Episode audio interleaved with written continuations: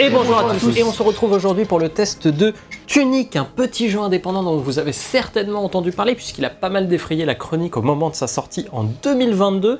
Et on était tous assez impatients, mine de rien, de le tester. Certains même- plus que d'autres. Déjà avant, parce qu'il dans ses diverses annonces dans des, euh, dans des euh, conférences euh, Xbox, je crois, à la base, il avait vraiment attiré l'attention parce qu'il avait, bah, comme vous pouvez voir si vous regardez la vidéo sur YouTube, parce que vous pouvez aussi l'écouter en podcast sur Spotify, etc. Bah, vous voyez immédiatement qu'il y a une direction artistique très chatoyante qui donne vraiment envie de découvrir ce petit jeu. Tout à fait. Et euh, ben, on en reparlera un petit peu plus tard, mais il a été dévoilé en 2018 et il est sorti finalement en 2022.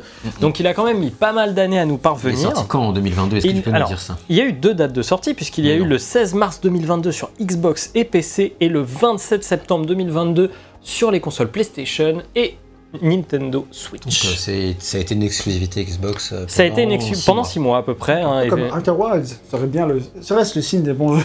Peut-être, peut-être. En tout cas, ce qui est sûr, c'est que c'est développé par Andrew Schuldeis, oui, tout seul. Euh, et c'est édité par Finji.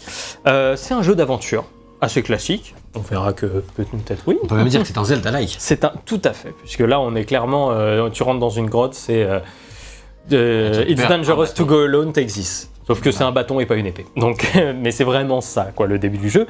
Et Sans euh, rien que la vue isométrique et tout. Enfin, bon, ouais. Euh, c'est une inspiration évidente pour le jeu qui ne s'en cache absolument. tout à fait. Comme et si vous voulez, style Zelda d'ailleurs. tout à fait. Ouh, déjà. et, et si vous, et si J'ai vous j'ai voulez. hésité à la faire, mais du coup c'était. Et en tout cas, si vous voulez y jouer, il est disponible soit dans le Game Pass, soit à 30 euros en général si vous l'achetez au prix fort.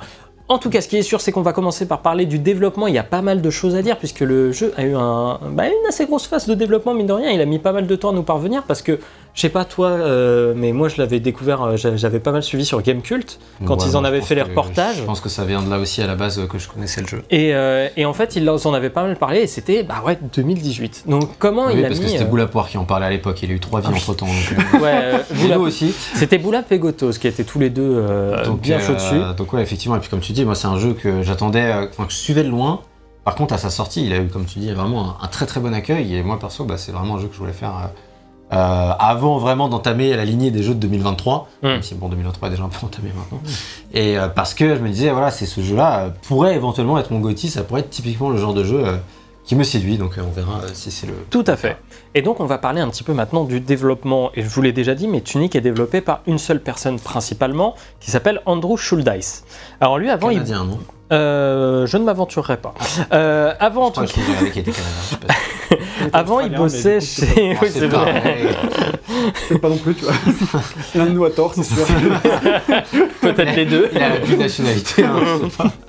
Alors avant, il bossait chez euh, Silverback Productions. C'est un petit studio qui fait des jeux mobiles assez inconnus. Ils ont fait un jeu d'aventure épisodique sur mobile, adaptation de la série Sons of Anarchy qui s'appelle The Prospect. C'est leur jeu le plus connu. Sur le reste, il n'y a pas grand chose. Et il y bossait depuis 6 ans, donc finalement, le jeu vidéo, il connaissait. C'est pas, il débarque pas, quoi. Ouais. Euh, et en 2015, il participe à une des game jams les plus connues, la Loom Doom Dare, évidemment et se dit bon, c'est bien de passer un week-end sur un jeu, mais je pourrais faire mieux en passant plusieurs mois dessus. Et du coup, il quitte son C'est un bon raisonnement. Ouais. Jusque là, je pense qu'on est d'accord. et du coup, il quitte son poste à Silverback Productions et se lance dans Secret Legends, que vous connaissez maintenant sous le nom de Tunic.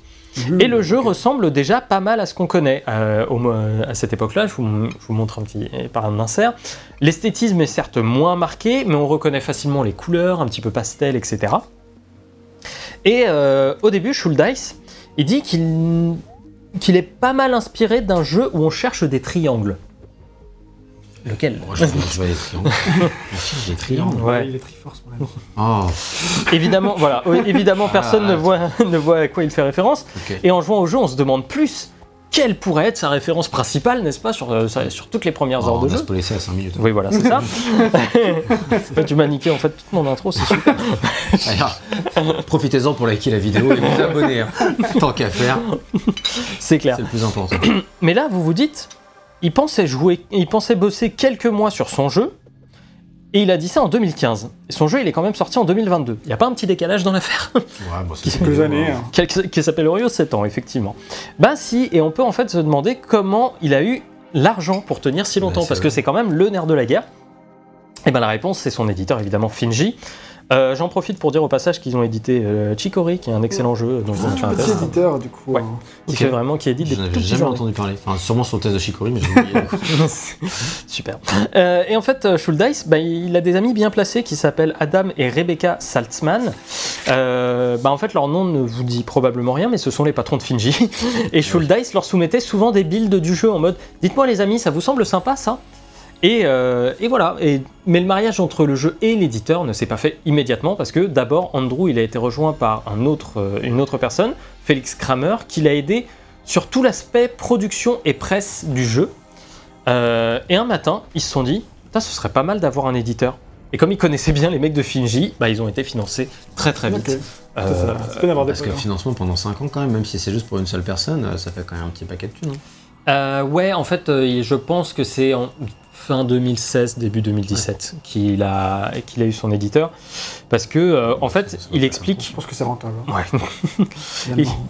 Il explique que c'est vers euh, 2017 d'ailleurs que la vision autour du jeu est devenue un peu plus claire pour, son, pour lui. Il voyait, ce qu'il, euh, il voyait ce qu'il voulait faire et se pensait capable d'accomplir les envies qu'il avait en tête, Mhm. de faire le jeu dont il rêvait. Et donc en 2017, le jeu Secret Legends est abandonné pour laisser place à Tunic et le jeu est présenté pour la première fois le 3 2018 avec Abandonné, c'est pas juste qu'il change de nom, c'est juste. non enfin et si si bien sûr le nom le nom euh, Secret Legends est abandonné Je pour comprenais qu'il qu'il pour change complètement de projet, quoi. non c'est le, On le nom toujours des trios là. voilà et euh, Et le jeu est présenté pour la première fois à l'E3 2018 avec une bande-annonce durant la conférence, Xbox et des bornes directement pour jouer au jeu. carrément été mis en avant Si, par si. Xbox. Alors après, c'était, je crois, durant le segment un peu indie, Ouais, donc euh, il y en genre- a. Mais euh, il y a eu une petite bande-annonce de euh, bien euh, 30 secondes, une minute, si je me trompe C'est pas. Donc, euh, vrai quand même d'être mis en avant. Ah, euh, c'est sûr. Conférence Xbox, c'est pas rien. hein. Tout à fait, tout à fait, tout à fait. Et, euh, et voilà, et alors ça fait presque 4 ans entre la sortie du, de la démo, puisque le jeu était jouable à cette E3 2018, euh, et la sortie finale du jeu. En fait, pour Schuldeis, euh, sa vision n'était claire que depuis quelques mois. En fait, il avait déjà quelques idées sur son gameplay, etc. Mais il s'agissait désormais de créer du contenu pour le jeu, mais aussi de trouver un équilibre entre les différentes pièces du puzzle qu'il voulait constituer. Et c'est pas forcément une mince affaire Surtout tout seul. surtout tout seul. Et du coup, avant de conclure cette partie développement, je veux juste citer sa réponse quand on lui pose la question c'est quelque chose que vous referiez seul? Et il répond euh. Non, pas tout de suite. si je devais faire un autre jeu littéralement par moi-même, ce serait quelque chose de très personnel, cathartique, qui soit si petit que c'est juste pour moi. Mais je crois qu'une des choses que j'ai apprises, c'est l'importance de savoir reconnaître les lacunes dans ses compétences, que ce soit technique au côté business. Parce que l'équipe de Tunic est assez réduite. En plus de moi-même, il y a Kevin euh, Remaguet, euh, qui s'occupe de la conception audio, Lifeform qui euh, s'occupe de la musique. Nous bénéficions du soutien continu de Finji, notamment de leur équipe d'assurance qualité. Nous étions déjà presque tous à distance, donc la pandémie n'a pas spécialement affecté de façon ra- radicale notre travail au quotidien, mais il y a eu des changements. Donc voilà, c'est un peu euh, tout seul. Non, pas, pas demain. C'est la question que j'allais te poser parce que quand même, enfin, il a pas songé. Tu sais pas s'il a songé à avoir des, à ramener des gens pendant le développement plus que ça. quoi. Euh, je pense, finir, euh, je, je pense que c'était un projet tellement personnel et qu'il Ouais. était tellement dessus, la tête dans le guidon pendant des années comme, que. euh, Phil Fish sur FaZe, ils étaient deux. Hein. C'est ça. hein. Et c'était deux. Oui, mais Deux lui, il, a, plus. il a été euh, tout seul, mais pas uniquement. Il a eu Ouais, ouais, il a été rejoint, je t'ai dit, par, euh, par Mais dans, dans la conception, etc. du projet, enfin voilà, comme je dis, c'est vraiment son projet à lui. Oui, oui, après, je pense que tu vois, euh, à partir du moment où il était bon, maintenant que je sais ce que je vais faire, genre, je pense vers 2021, il a, enfin, n'y a pas son seul nom au générique, si tu veux. Il y a encore, Oui. il y a d'autres personnes, sans compter l'éditeur. Donc, Ça euh, reste son projet. Je parlais plus oui, en termes de conception. Quand tu échanges avec des gens, etc., ça permet quand même de, de challenger tes idées, les bonnes, les mauvaises. bah, comme je te disais, il envoyait en fait des builds à- au patron de Finji pour leur demander C'est comment vrai que c'était. du quoi. coup, il avait quand même un peu fingé et qu'il pouvait échanger. euh. Voilà, donc euh, il leur soumettait assez Ah souvent. oui, ça, ça s'est fait, hein, mais c'est vrai que ça a sûrement été plus simple pour lui, je pense. C'est pas impossible. En tout cas, il est l'heure de parler de l'histoire de Tunic sur une partie que j'appellerais Un renard sur une île. Donc, l'histoire de Tunic Et ben voilà, on Démarre un peu en train de vivre. sur une- quand notre réveil- un renard se réveille sur une plage. Qu'est-ce qui lui arrive à ce petit renard tout mignon Voilà, on sait pas ce qu'il fait là, le joueur non vu plus. ce costume, on se souvient un truc. Mais j'arrive pas à me souvenir quoi. Euh, mais, un comme che- ça, là Ouais. Ah ouais. mais un chemin semble Oh. nous amener vers une caverne où un vieux nous dit c'est dangereux d'y aller tout seul, prends ça. Non, non, je déconne. Euh, T'ouvres juste un coffre, tu chopes un bâton, mais tout est écrit dans une langue qu'on ne comprend pas. Il y a un panneau, peut-être que le panneau il dit ça, tu sais pas. Ah oui, ça, après, euh, je crois que non, le panneau ne dit pas ça. Euh, mais en tout cas, c'est écrit dans une langue qu'on comprend pas. Et ça, c'est un des trucs les plus importants du jeu. Vous n'allez pas comprendre la langue du jeu, sauf les endroits où là, pour le coup, c'est en vraiment fait, il y a décrit comme. quelques dit. endroits où Ouais. tu peux Ah, tu lire. peux En fait, on montrer peut le montrer manuel, pas le- via le- les panneaux, mais par le manuel en lui-même, quand on reparlera, vous pas trop surpris. Mais dans ce manuel-là, qui est le manuel, comme si tu ouvrais un vrai manuel euh, plutôt de l'époque, donc Les moins de j'aime pas- 30 ans savent pas ce que c'est. hein. c'est ça, donc plutôt sur Je vous parle l'époque d'un PS1, Super NES, etc. Ouais, Et donc, du coup- la PS2 quand même. Oui, oui, PS2, t'avais encore des super beaux manuels. Ouais. PS3, ça commençait à être dead. Mais du coup, là, tu arrives et tu as une partie du manuel qui est écrite dans une langue que effectivement, tu comprends pas, et des parties qui sont écrites dans des langues que je, que je comprends. hein. Faire sonner la cloche de l'Est, ça j'arrive à lire. Forêt de l'Est aussi, mais ce qui est marqué côté. C'était vaguement un truc qui ressemble à une épée. euh, C'est à côté de la sépulture de la bâtarde, à part ça, je sais pas trop quoi ça parle quoi. Mais une clé, voilà, je peux déchiffrer deux trois trucs, mais le, le plus gros, je pige rien, je suis un peu comme ce petit renard là. Mais en même temps, euh, il te dit page 28. Sauf que, eh ben, Ah, comme on peut le voir, t'as que deux pages actuellement du manuel, la page 10 et la page Et 11. je l'ai ramassé, il y a vraiment deux minutes. en plus. C'est ça. Et là, en fait, se dessine ce que va être Tunic, un jeu d'exploration-aventure dans un monde qui nous est complètement étranger, que ce soit par sa langue ou sa façon de présenter les éléments de gameplay. Bon, en réalité, pour qu'il n'y ait pas un décalage trop énorme pour le joueur, certains, des, pardon, certains éléments de ce qu'on appellera désormais le manuel sont traduits comme on vient de voir. Des mots comme attaque, défense, endurance nous sont compréhensibles.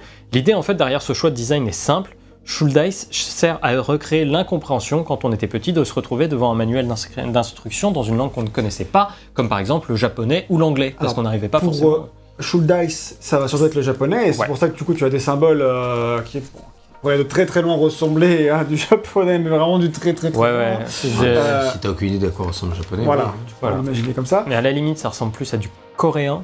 Ouais, C'est- pareil, si t'as 8 ans. euh, Mais du coup, pour- mais en fait, eux pour eux, ça arrivait que pour les jeux japonais, parce qu'il y a rarement des jeux qui étaient. Et des jeux anglais japonais à l'époque de la NES et de la Super NES, à savoir où des éléments de gameplay n'étaient pas expliqués en jeu, mais dans le manuel. C'est ça. Et Ça, c'est important. euh, pour nous français, euh, on pouvait avoir ça encore avec des jeux qui sortaient que en anglais. Euh, et en japonais, c'était quand même assez rare, des Hein. jeux qui arrivaient chez nous en japonais. Par contre, il y avait plein de jeux qui arrivaient en anglais. Mais même en japonais, t'avais des mots que tu pouvais comprendre, parce que attaque, c'était marqué ATK. Ouais, du coup, tu, Tu vois. c'est, effectivement du coup pour retranscrire ces idées-là où t'arrives quand même à lire deux trois trucs. Alors là, c'est, Un peu plus quand même. Mais c'est parce que là, du coup, t'arrives à vraiment à lire certaines phrases, mais d'autres, on va dire que parce que t'as appris un petit peu des petits bouts de la langue, tu sais un peu lire des parties et d'autres pas. Voilà, c'est ça, c'est un petit peu l'idée. Et, euh, et donc, bref, fort de notre bâton en bois, nous continuons notre aventure dans les bois dont on ne pourra sortir qu'en possession de l'épée et après avoir frappé la cloche dont on parlait. Et le jeu nous fait comprendre qu'on doit sonner une autre cloche ailleurs pour ouvrir une porte centrale et ainsi découvrir la suite de notre aventure. Et le début de l'aventure est très classique, hein, en fait, en ce sens, en tant que joueur chevronné, on ne comprend pas certes les textes, mais les actions à faire, on les connaît un peu par cœur. Aller sonner une cloche et récupérer une épée, oui, je pense que ça va. Voilà, c'est... Mais en même temps, c'est pas plus Cloche mal à gauche, une cloche à droite, C'est un petit.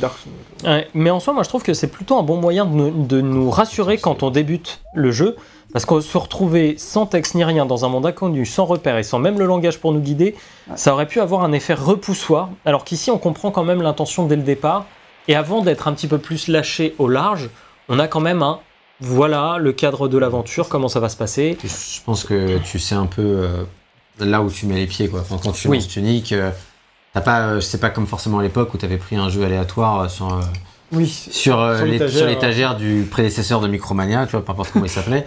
Et euh, c'est longtemps que ça vit Micromania, quand c'est toujours pas mort. Et, euh, Zing.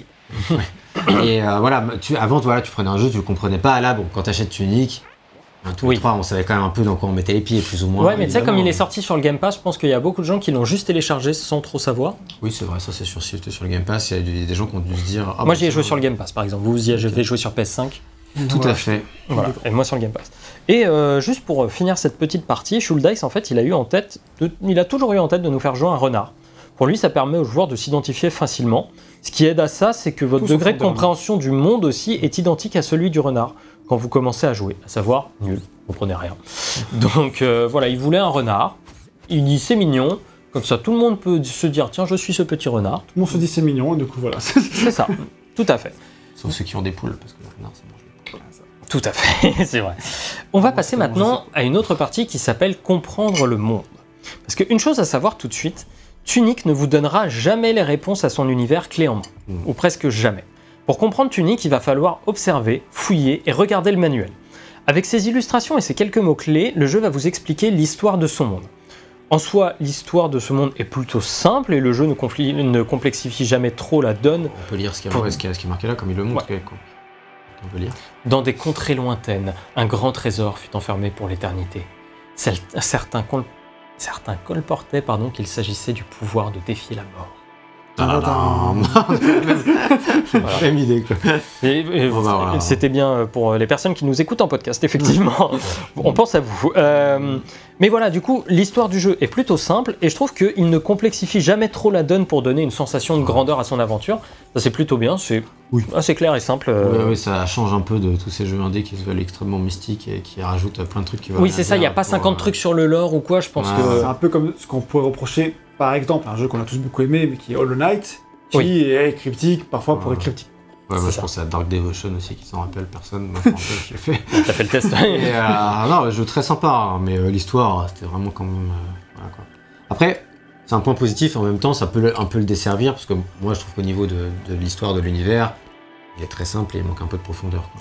Euh, On parlera un peu plus tard. Bon, on en parlera Bah, un peu plus tard. non, j'en- parle. euh, En fait, là, je fais juste un petit tour d'horizon et après, on va en parler. Je dis juste que le marche. jeu nous raconte ce qu'il est advenu d'une civilisation et je vais en rester là pour être le plus vague possible sur la question parce que de toute façon, pour deux raisons, je reste vague. La première, c'est que finalement, l'histoire est très simple et que beaucoup de choses passent par le décor et les manuels. Mhm. Et que, deuxièmement, bah, votre découverte et la compréhension du monde sont intimement liées à votre progression dans le jeu, que ce soit par l'obtention des pages du manuel, autant que par votre parcours dans le jeu, parce que celui-ci va laisser tomber sa linéarité après deux gros chapitres d'introduction.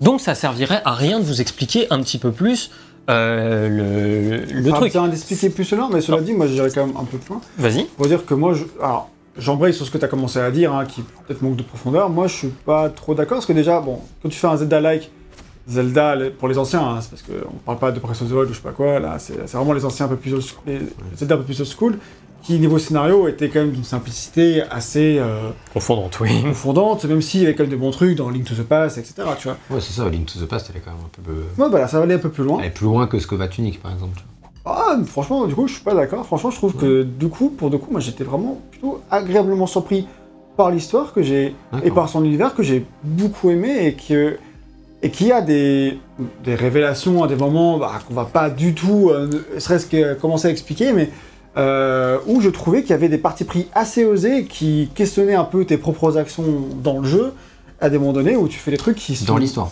dans l'histoire, ouais. Mm.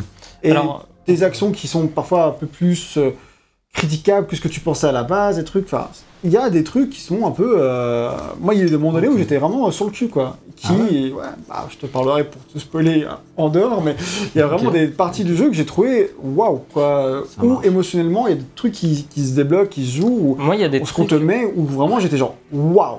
Il y a des trucs où ça passait plus par la mise en scène euh, de ces moments-là où effectivement j'ai eu le moment waouh. Mais euh, en fait, je, moi dans le test à ce moment-là, je découpe un peu deux éléments narratifs, un que j'ai aimé, un que j'ai moins aimé. Et celui que j'ai moins aimé. On a un gag juste avant. Oui, vas-y, pardon. Ton- ton- euh, votre droit de réponse, VGF.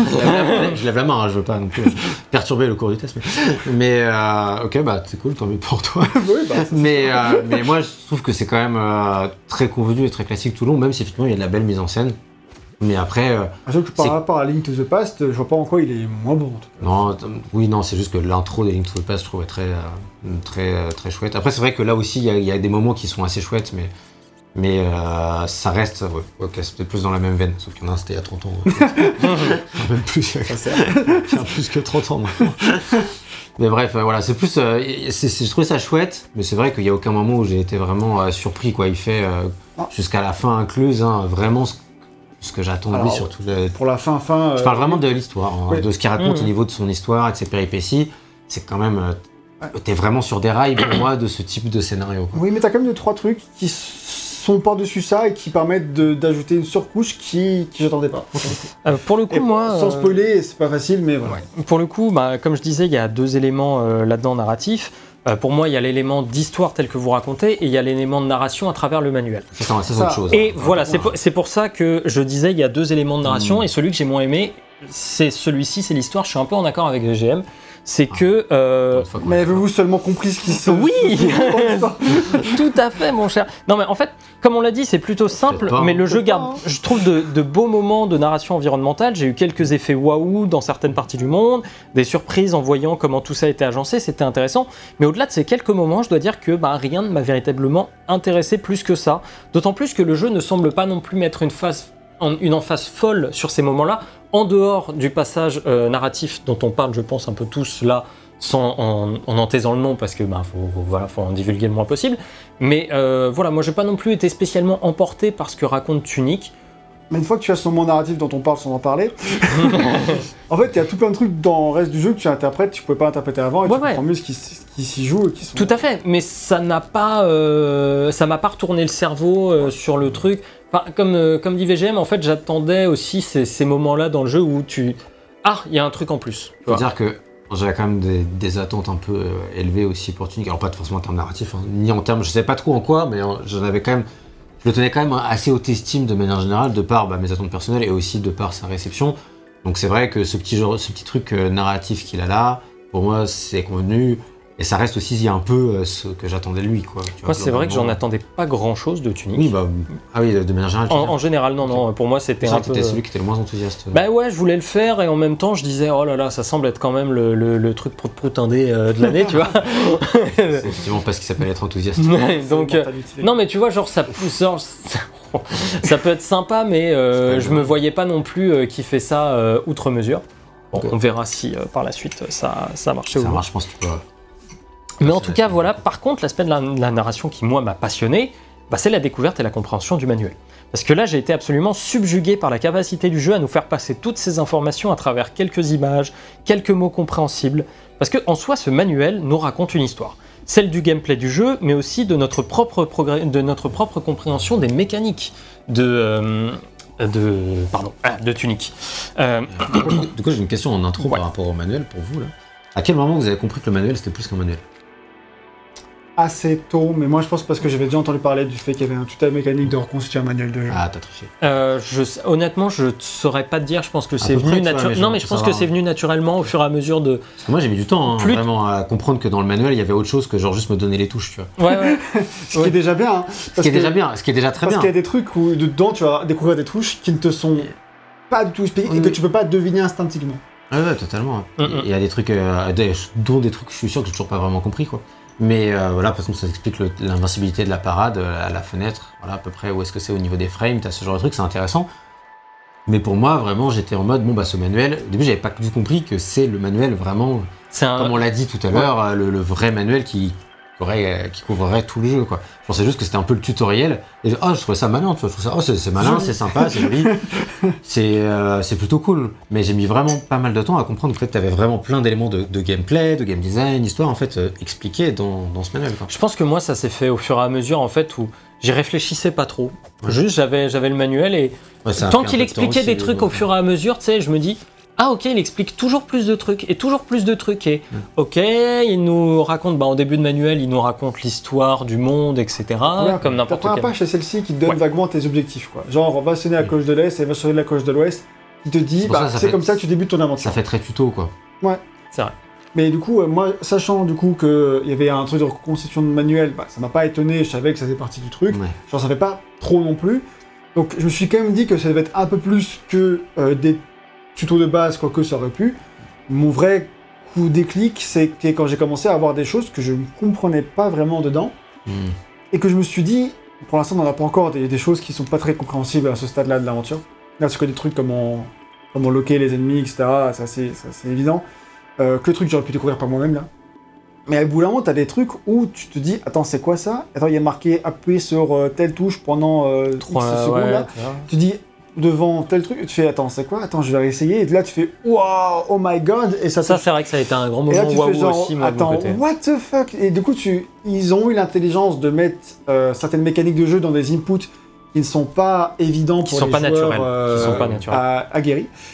Et que du coup, tu peux que euh, découvrir si quelqu'un te les indique, te te les souffle à l'oreille ou te les montre Ah, ou par chance, quoi. Mais, euh, mais oui, globalement, euh, clairement. ouais. C'est ça. Et, euh, par chance. Et je trouve qu'en fait, ça, ah oui, ça fait complètement partie de l'histoire de Tunic, puisque ça fait partie de sa narration générale euh, plus globale, parce que la compréhension de ses mécaniques, la compréhension de son univers passe aussi par la compréhension de son manuel. Et j'ai trouvé qu'à ce niveau-là, le jeu, par contre, était vraiment brillant. Là, j'ai adoré toute cette partie de narration-là, j'ai été complètement subjugué par ce manuel que j'ai trouvé extrêmement complet, très intelligemment construit euh, dans son ensemble. Et, euh, et jusqu'à la fin, il y a des trucs dans ce manuel où j'étais putain, mais c'est trop bien. Mais ça, c'est trop Mais bien. ça rejoint vraiment beaucoup la partie design pour le coup. Oui, C'est mais intrinsèquement lié, ouais, mais. Ça, en fait, tu vois, je, je- oui, c'est c'est lié, mais ce que je veux dire, c'est qu'il n'y a pas des trucs à la fin où tu t'es dit pour l'histoire, wow, c'est incroyable. non, les mais le manuel, quoi. disons que en fait. hein, ma compréhension de l'histoire passe aussi par la compréhension des mécaniques de Tunic ouais. et donc son manuel. C'est vraiment pour préciser, pour Voilà. ceux qui ne connaissent pas le jeu, c'est vraiment très lié. Quoi. On parle vraiment beaucoup de, de design là-dedans. Ouais. Il y a aussi une partie d'histoire. Il y a une partie design, mais en fait, là où elle rejoint l'histoire, euh, c'est parce qu'en fait, l'histoire de Tunic, au-delà de raconter l'histoire de ce renard qui va dans un monde qui, qui a sombré, donc peu importe qu'est-ce qui est arrivé, euh, c'est aussi l'histoire d'un joueur qui va découvrir un jeu qu'il ne comprend pas. Et en fait, ces deux histoires sont deux histoires parallèles. C'est ça. Et dans l'une, tu, tu te t'immerges dans le euh, au bout de ce petit renard, comme tu t'identifies à, à l'œil dans Horizon, par exemple. Et dans l'autre, c'est vraiment toi. Donc, Voilà. C'est toi le, jeu. c'est Ah, toi le joueur. C'est toi le joueur face au manuel, bon. comme si tu avais le manuel en face de toi et tu disais bon, attends, faut que je, faut que je du coup, comprenne parce euh, qu'il y a des trucs qui m'échappent. Et du coup, tu, voilà, tu, tu reconstitues ton manuel euh, comme si tu l'avais vraiment à la main, tu rajoutes des pages, et là tu fais waouh Et en fait, tu sais, t'as plein de- de- d'effets waouh. Au bout d'un moment, tu fais attends, c'est quoi ça? Et en fait, au-delà d'être juste un manuel euh, de jeu que tu retrouverais, le point qu'il faut, auquel il faut insister, qui est pas forcément clair là tout de suite, parce que dans les exemples qu'on a là, des pages qu'on a à l'écran, ce n'est pas encore présent. Mais en fait, tu vas avoir, c'est un manuel de quelqu'un qui l'a déjà utilisé. C'est ça. Des, quelqu'un qui a rajouté des notes. Il y a à des la mano, ratures. comme des- si j'avais acheté ce jeu sur eBay ou dans un marché aux puces, tu vois. Et euh, où j'ai souvent des notes à la con, des, trucs, Ouais. des, des cheat codes, qui, qui, des gens qui ont mis des cheat codes et des machins. Et, Euh, les euh, livres de seconde main aussi, euh, beaucoup. euh, Ouais. T'as des, des petits trucs. D'ailleurs, en ce moment, je suis en train de lire un livre et c'est hyper relou parce que il y a des. J'ai pas vu au début, mais euh, il y a des passages, plein de passages qui sont surlignés. Je suis sûr que c'était quelqu'un de ma famille qui l'avait, genre au quatrième ou un truc comme ça. c'est trop relou. Mais Bref, par exemple, tu vois, c'est ce genre d'effet. Voilà. Et, euh, et moi, je trouve que juste avant de passer sur le design, parce qu'on va en avoir très vite fini avec l'histoire, puisque mine de rien, il n'y a pas grand-chose à raconter, euh, c'est que ah, j'ai j'ai vraiment, j'ai tellement adoré ce manuel. Je trouve que pour moi, c'est la- une des plus grandes forces du jeu. Et on va le retrouver un peu partout, ce manuel, à tous les niveaux du test, littéralement, puisqu'on va en parler en C'est pas dans la continu. musique. quoi. Non, effectivement. Mais, euh, mais avant ça, on, C'est on va. c'est vraiment la pierre angulaire du jeu. hein. C'est ça. Du coup, pour l'histoire, bah, voilà, pour conclure, effectivement, parce que vous, vous terminez déjà la partie, effectivement, euh, le manuel, c'est le, le pierre angulaire, le truc le plus intéressant, le truc qui m'a vraiment le plus euh, fasciné et en, happé dans, ma, dans l'histoire que je me racontais moi-même dans le jeu, en fait, finalement. Mais j'aimerais encore ajouter une petite pièce pour l'histoire du jeu en Ah, lui-même, parce que moi, je crois- j'ai quand même été pas mal ému par, euh, par ce qui s'y passait. Cela dit, euh, quand même déçu de la fin. Mais ça, je tiens peut-être à le préciser viteuf. C'est que la fin en elle-même, elle est pas très grave parce qu'elle pèse pas lourd par rapport au- à ce que le reste du jeu apporte. Mais, euh, alors, sachant qu'il y a une bonne fin et une mauvaise fin. Ouais. Et que moi, j'ai fait direct la bonne fin. T'as été déçu de la bonne fin aussi? Ah, mec, En fait, il a fait que la bonne Quand fin. tu fais juste la bonne fin, t'es genre, qu'est-ce qui se passe? Alors que quand tu fais la mauvaise, en Parce fait, que moi justement j'allais dire l'inverse, j'allais dire après avoir fait, enfin fait les deux et euh, j'étais plutôt agréablement surpris de la bonne fin, tu vois. oui, moi aussi, mais Il faut dire que la, la mauvaise fin est quand même sacrément Elle est classique. bien mise en scène, cela dit. Voilà. Mais Ouais. elle est- on la connaît déjà, quoi. Et on l'a on l'a tous euh, tu, la, tu la vois venir depuis, euh, oui, oui, de toute depuis les trois quarts du jeu et il faut savoir Voilà. que quand euh, Schuldeis euh, a pitché ça au, au boss à Finji, ils étaient. C'est chaud quand même la mauvaise fin là. tu veux pas un truc un peu plus Mais il a fait non, non, mais vous inquiétez pas, j'en fais une bonne j'ai aussi. joué à ce super jeu. Mais en fait, du coup, là, le truc, c'est moi, c'est moi, elle m'a font la même chose. C'est moi, la bonne fin m'a déçu. Après, elle est, elle est, elle est belle et ce qu'elle raconte c'est au-delà. ça, bah, justement, bah, moi je pensais que c'était ça que tu trouvais bien. non, c'est non, pas ça, pas du tout. chose. Parce qu'en fait, en fait, ça, justement, moi, j'étais tellement un peu immergé dans l'histoire euh, Ouais. du monde et ce que ça racontait, dans, dans tout le tragique de ce que ce monde a vécu. Et ben, que là, du coup, la bonne fin soit si simple que ça, j'étais en mode.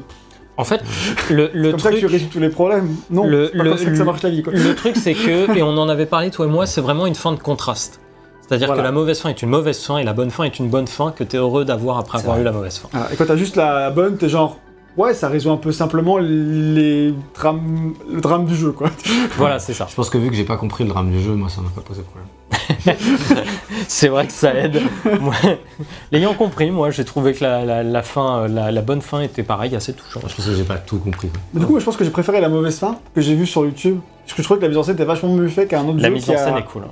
qui fait exactement la même chose. Dans les deux cas. Il y a un cas où c'était plus surprenant quand même, parce que bref. En tout cas, l'ai voilà. sorti avant quoi. oui, c'est vrai. En tout cas, voilà, on a un petit peu fini de parler de l'histoire de Tunic. Maintenant, on va, jou- on va se demander comment on joue à Tunic. Alors, on l'a déjà expliqué, hein, Tunic, c'est un jeu d'exploration-aventure inspiré de Zelda. Et à la manière d'un A Link to the Past, on assimile un objet à une touche. Et appuyé sur cette touche effectue l'action du dit objet. Donc là, euh, Gag a mis la, la touche euh, carré, j'imagine, C'est ça, pour, sur euh, l'épée. sur l'épée, Genre, mais tu peux le mettre sur triangle, triangle ou sur euh. rond. Euh, il y a plupart une- des gens vont le mettre sur carré. oui, mais il y a une seule touche où tu ne peux pas euh, la mettre, c'est sur la touche croix qui est, réservée à l'esquive. et de Tout à fait. De sprint, tu ne sais pas à la base que ça sert à sprinter. D'ailleurs, c'est un Non. exemple qu'on peut dire par rapport au manuel. C'est que au bout d'un moment, il t'a marqué que si tu maintiens, et ben il fait un autre truc. Et moi, je pensais qu'il faisait une deuxième pirouette. Et puis Ah bah, j'ai compris tout de suite qu'il courait moi. Ouais, moi aussi. Ah Parce oui, que bon. je peux te dire que les premières minutes de jeu sans l'option pouvoir courir, c'était douloureux. Donc j'étais là, putain, mais j'espère que j'espère qu'on va pouvoir courir dans ce jeu, Oui. sinon ça va être dur. Ah, toi, moi, toi je aussi, t'as appuyé sur R3 pour Je tenter. sais pas, j'ai tout tenté. j'ai tout tenté quand j'ai vu la page du manuel, j'ai fait oui. J'espère- que tu utilises plutôt L3 pour sprinter que R3. Sinon c'est Oui, voir chelou. R3.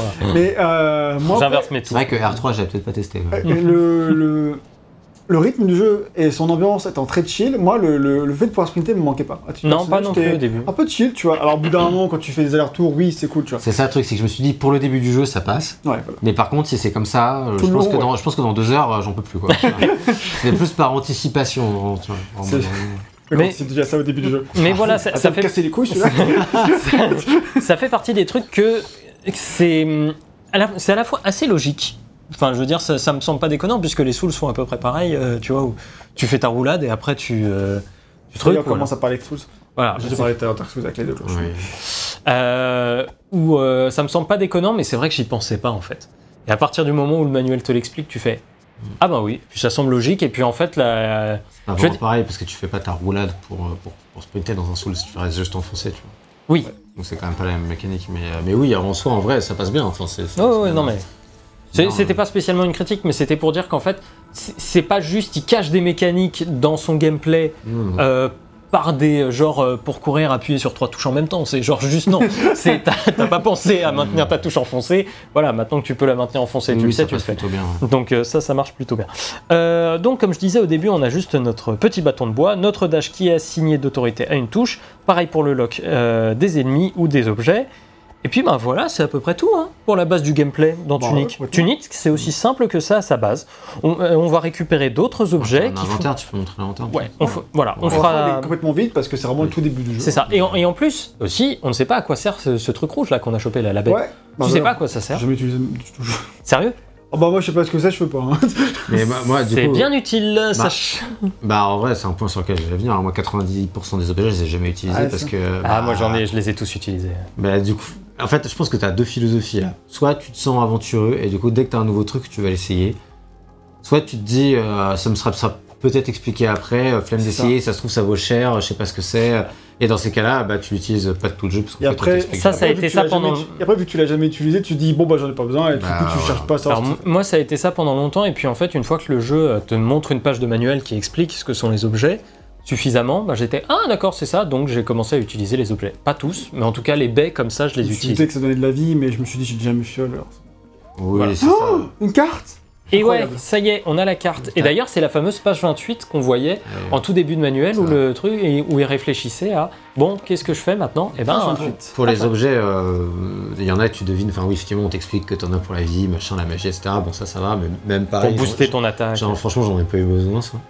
Et euh, parce que c'est des consommables en fait, c'est toujours le problème de ce genre de consommables. Quand Tu sais jamais quand on aura besoin et pas- véritablement. T'en as pas beaucoup. Non. Donc en fait, vu que t'en as pas beaucoup, euh, t'as tendance à la rationner. Enfin, c'est Ouais. toujours la même chose sur les jeux. hein. tu rationnes ton truc et finalement tu l'utilises. Ouais, j'arrive face au boss final avec 99 potions ça, et euh, ultra soin. Mais là, il y en a pas beaucoup. Du Non, coup, non, franchement. Euh, Tu coup, joues à l'économie. T'en achètes pas et à la fin, non, tu arrives au boss final, t'as une dizaine de, de- de trucs, tu vois. Bah moi j'en avais presque plus quand je suis arrivé au Ouais, boss parce que tu les utilisais. Ah ouais, mais moi, ouais, je les ai pas utilisés ou très peu, tu vois, franchement. Mais tu les as pas utilisés face au boss final non plus du coup. Non. Voilà. Ah, là, je vois Tombo sombre, Tombo sombre, j'aurais à le dire, et j'ai vu ça tout à l'heure, c'était marqué où c'était C'était- Dans la page d'entrée. Donc en tout cas, voilà, ça c'était. sombre ici. Ah, ça doit être lié à ma deuxième objectif qui est aller faire la cloche de l'ouest. Tu peux essayer d'aller là-bas, on sait jamais. J'aime bien parce que la gag il explique euh, tous ces chemins de compréhension. Alors que moi Ah, c'était quand même, c'était quand même beaucoup plus YOLO moi. hein. C'était, Ah, non, c'était. vrai que euh, moi, dès que j'ai eu la carte, j'ai bien regardé et tout. Ah non, moi j'ai, j'ai, un peu la vieille demeure, c'est pareil. moi j'ai commencé, j'ai fait, j'y vais. Après, pour l'instant, au début du jeu, t'es quand même très limité par le level design. oui, dans tous les cas. Pour te taille dans les endroits qui sont pas trop compliqués. c'est marrant parce que tu vois, euh, moi, pas du tout, moi j'avais même pas euh, vu tout ça, j'avais fait bon bah vas-y, j'ai fait sonner la cloche de droite, j'ai fait la cloche de gauche. C'est déjà pas mal, hein. Et je suis allé faire sonner la cloche de gauche et puis tu vois, c'est pour ça que je disais, pas, ça vraiment été très progressif quoi, la compréhension du truc de ah mais en fait il y a un truc de plus sur ce manuel quoi. Ouais, voilà, c'est ça. Après, la carte, je voulais juste l'examiner pour savoir, ah ouais, ok, attends, du coup, c'est où est-ce qu'il faut que j'aille? Oui, oui, j'avais un peu regardé aussi quand même. Évidemment. Tout à fait, tout à fait. Donc maintenant, on va parler un petit peu de Tunic et de son environnement. Donc en vrai, j'ai dit, voilà, les bases de Tunic, c'est simple. Bon, en vrai, Tunic, c'est évidemment un peu plus que tout ça. Euh, déjà, on peut citer euh, sa vue isométrique, qui le différencie de ceux dont il s'inspire, parce que Zelda a assez envie de dessus. Euh, Pas de Zelda comme son isométrique. je crois pas, hein. Sûr. Je suis à peu près sûr hein, pour les avoir tous non, fait. comme ça, comme ça, euh, effectivement. Ah. En fait, c'est la, la vue top-down un peu isométrique. Les, Ouais, En fait- en fait, En etc. fait, Ça- ouais, t'as l'impression que c'est Link's Awakening ou Link Ouais. to the Past, mais genre en version un peu vue sur le côté. En fait, ça. son inspiration, que ce soit pour les couleurs ou aussi pour sa vue isométrique, c'est Monument Valley. Ah, En oui, fait, c'est vrai qu'il y a- il y, a certains tableaux qui m'ont. Je me suis vraiment dit, alors là, c'est vraiment Monument Valley. Il y a quelques endroits où je me suis dit 100%. Ouais, j'avais pas pensé, mais maintenant que tu le dis, c'est évident. hein. Voilà, et en plus sur les chemins un peu cachés de traverse, etc., tu vois, d'autant plus, euh, qui joue sur la perspective, Mhm. comme, euh, comme Monument Valley. Euh, et on peut citer son inspiration très claire, à la fois de la, non, à la fois de la formule des Souls et, des et de la formule Zelda. Euh, pour les Souls, on peut citer les feux qui vous remettent vos PV, raniment tous les ennemis et sont les endroits où vous pouvez monter en puissance. Sera assez vague. Pour Zelda, on peut citer cette construction du monde en espaces clairs et délimités qui nous font aller par la suite dans des donjons. Ça, tu- ça ce premier moment-là, moi j'étais wow. marrant, ça, j'étais waouh, ça a de la gueule et j'étais waouh, ça c'est le boss. Première fois que tu le Oui, vois, c'est pas rassurant quand même. hein. C'est clair. Hello, stranger. Oui, c'est ça.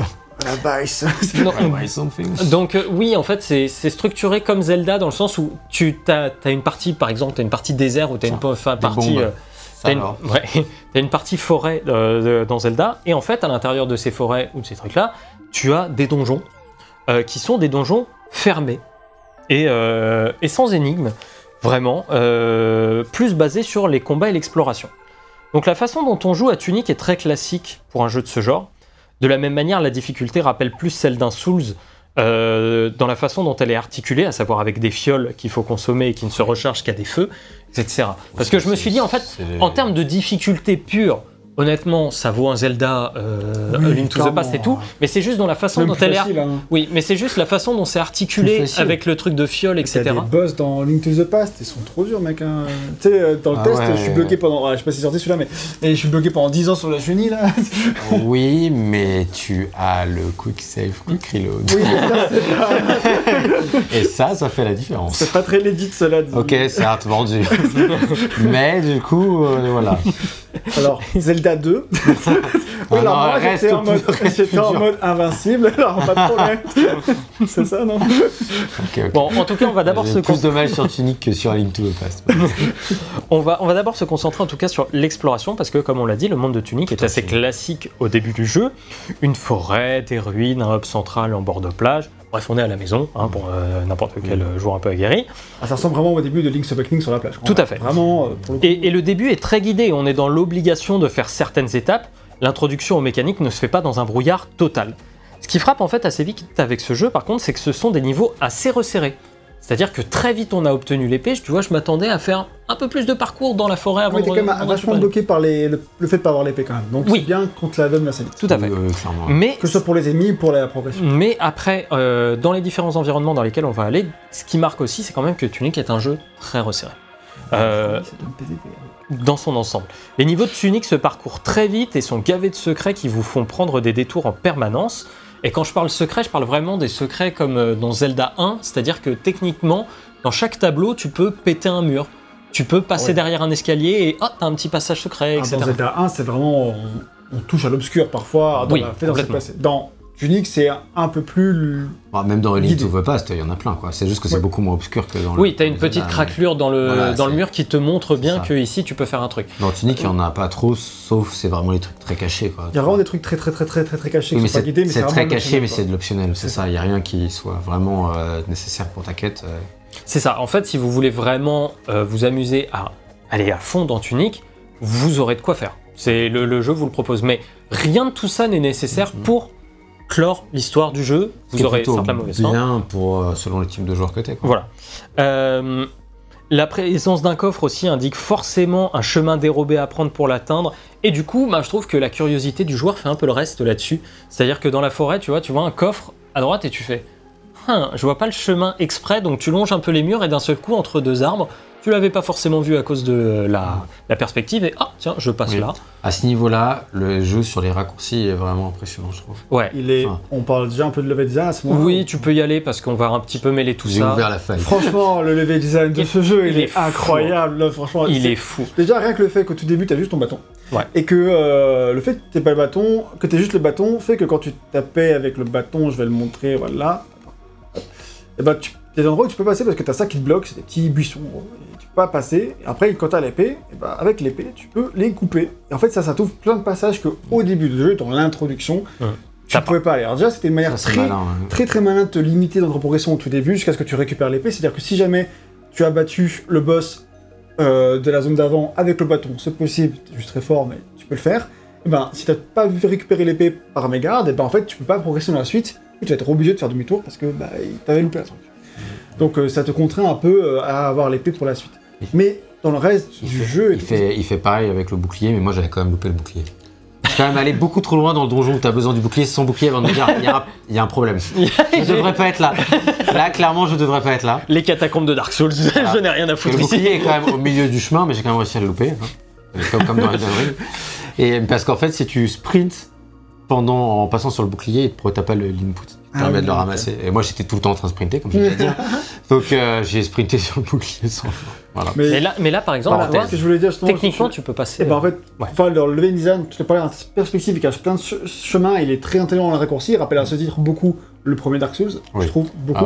Ah Et pour le coup, là, on vous en montre un qui, vous, normalement, vous arrivez de l'autre côté pour le voir. C'est impossible sinon. Là, du coup, il y a ce chemin qui passe derrière le moulin et qui, après, t'amène, euh, qui te fait faire tout un chemin qui passe sous, euh, hop, là-dessous. Qui là va m'amener, je suis même pas sûr que ça va m'amener à un endroit où je peux vraiment y aller à ce je crois pas que. Enfin, Si, pas mal. Enfin, déjà, tu Ouais, arrives ici, tu fais genre, what the fuck, où est-ce que je suis, quoi. Ouais. Et, euh, et en fait, c'est un jeu qui va t'amener beaucoup de, de moments où t'es complètement ailleurs. Tu vois, là, si j'arrivais de ce côté-là du jeu, et d'un et seul coup, qu'après, tu- je revenais sur le moulin, je fais, Oh, mais comment je suis arrivé ici? C'est complètement fou. Je suis retourné là, je connais cet endroit. il y a un truc où tu fais un droite-gauche et t'es au point de départ et tu fais c'était sous mon nez depuis Oh. le début C'est ça. et je le voyais juste pas. Et c'est ça qui est, qui brillant, c'est qu'en fait, il y a plein d'endroits où en fait, tu aurais pu. Alors là, bon, il vaut mieux avoir le bouclier, effectivement, pour passer ces, ces ennemis-là, mais, mais euh, tu aurais pu faire des grands raccourcis de, dans la progression en connaissant certains chemins cachés. Et c'est- pas tous, hein, mais en fait, il n'a pas arrêté de m'éblouir ce jeu par son level design, par la manière dont c'est construit. Ah ouais, Et parce ça m'a que- vraiment rappelé les meilleurs moments euh, sur des jeux comme Fez ou des trucs comme ça, tu vois. C'est ça, mais en fait, c'est ce que je dis, c'est que derrière la, la vue isométrique, en fait, il y a un vrai tour de passe-passe de level design.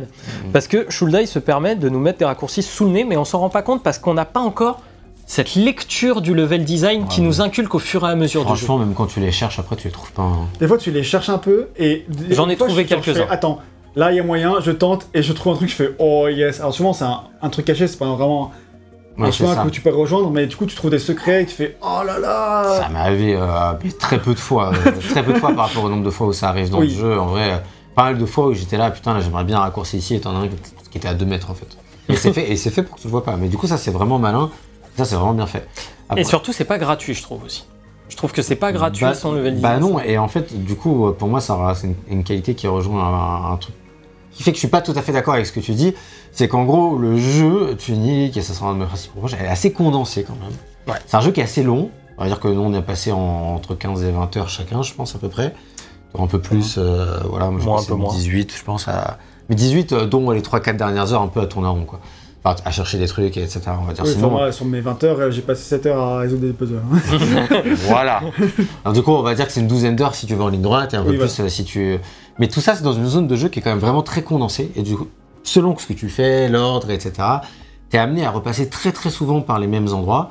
Ce qui fait que du coup, bah, tous ces petits agencements et tout, ils sont vraiment brillants et malins, comme vous l'avez dit, ça je suis 100% d'accord, parce que ça te permet de joindre des bouts de niveau qui sont pas. Qui ont rien à voir sinon. Ils sont rien à voir. Et puis, des fois, si tu veux aller à un endroit, etc., c'est bien d'avoir des raccourcis aussi, bah, comme dans Dark Souls, tu l'as dit. tu vois.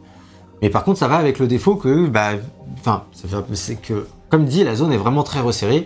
Et c'est ce qui fait que, moi, j'aurais du mal à qualifier le level design de Tunic de brillant. Je le trouve vraiment astucieux.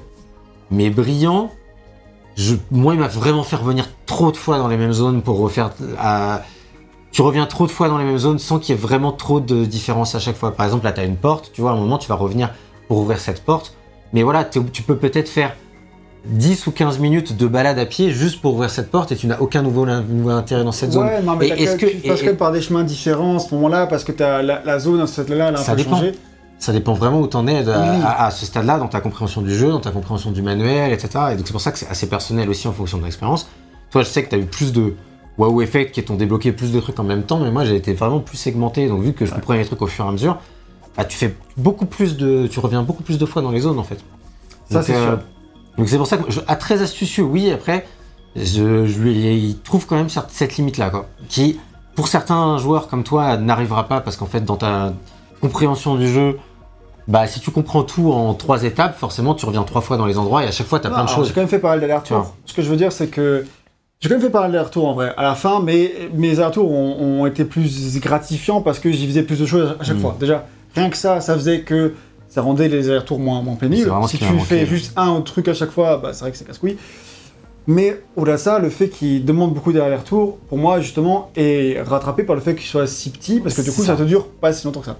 Ces allers-retours sont assez rapides à faire, puisque justement, en sprintant, avec les, les petits chemins euh, qui sont quand même. euh, des raccourcis, après, tu as divers items qui permettent d'aller plus vite, euh, etc., font que. euh, Tu traverses très, très, très, vite les niveaux. Tu sais où tu vas, et sauf si tu vas vraiment aller d'un, du- on va dire, du point le plus à l'est au point le plus à l'ouest. Là, oui, c'est casse-couille, mais dans ce cas, euh, je m'arrangeais pour faire d'autres choses en chemin. Quoi. Oui, et globalement, je pense que tu as raison dans une majorité des cas et je suis d'accord avec ça. Mais si genre tu as besoin d'aller à, à un endroit qui est pas accessible, Ça peut arriver. Ça arrive des fois, et c'est vrai que bah, quand t'es déjà à 17 heures de jeu et qu'en fait tu fais ça juste parce que tu veux voir les derniers secrets du jeu, on va dire, bah c'est un peu. euh, moi, c'est un peu ce qui m'a lassé Découragé. sur.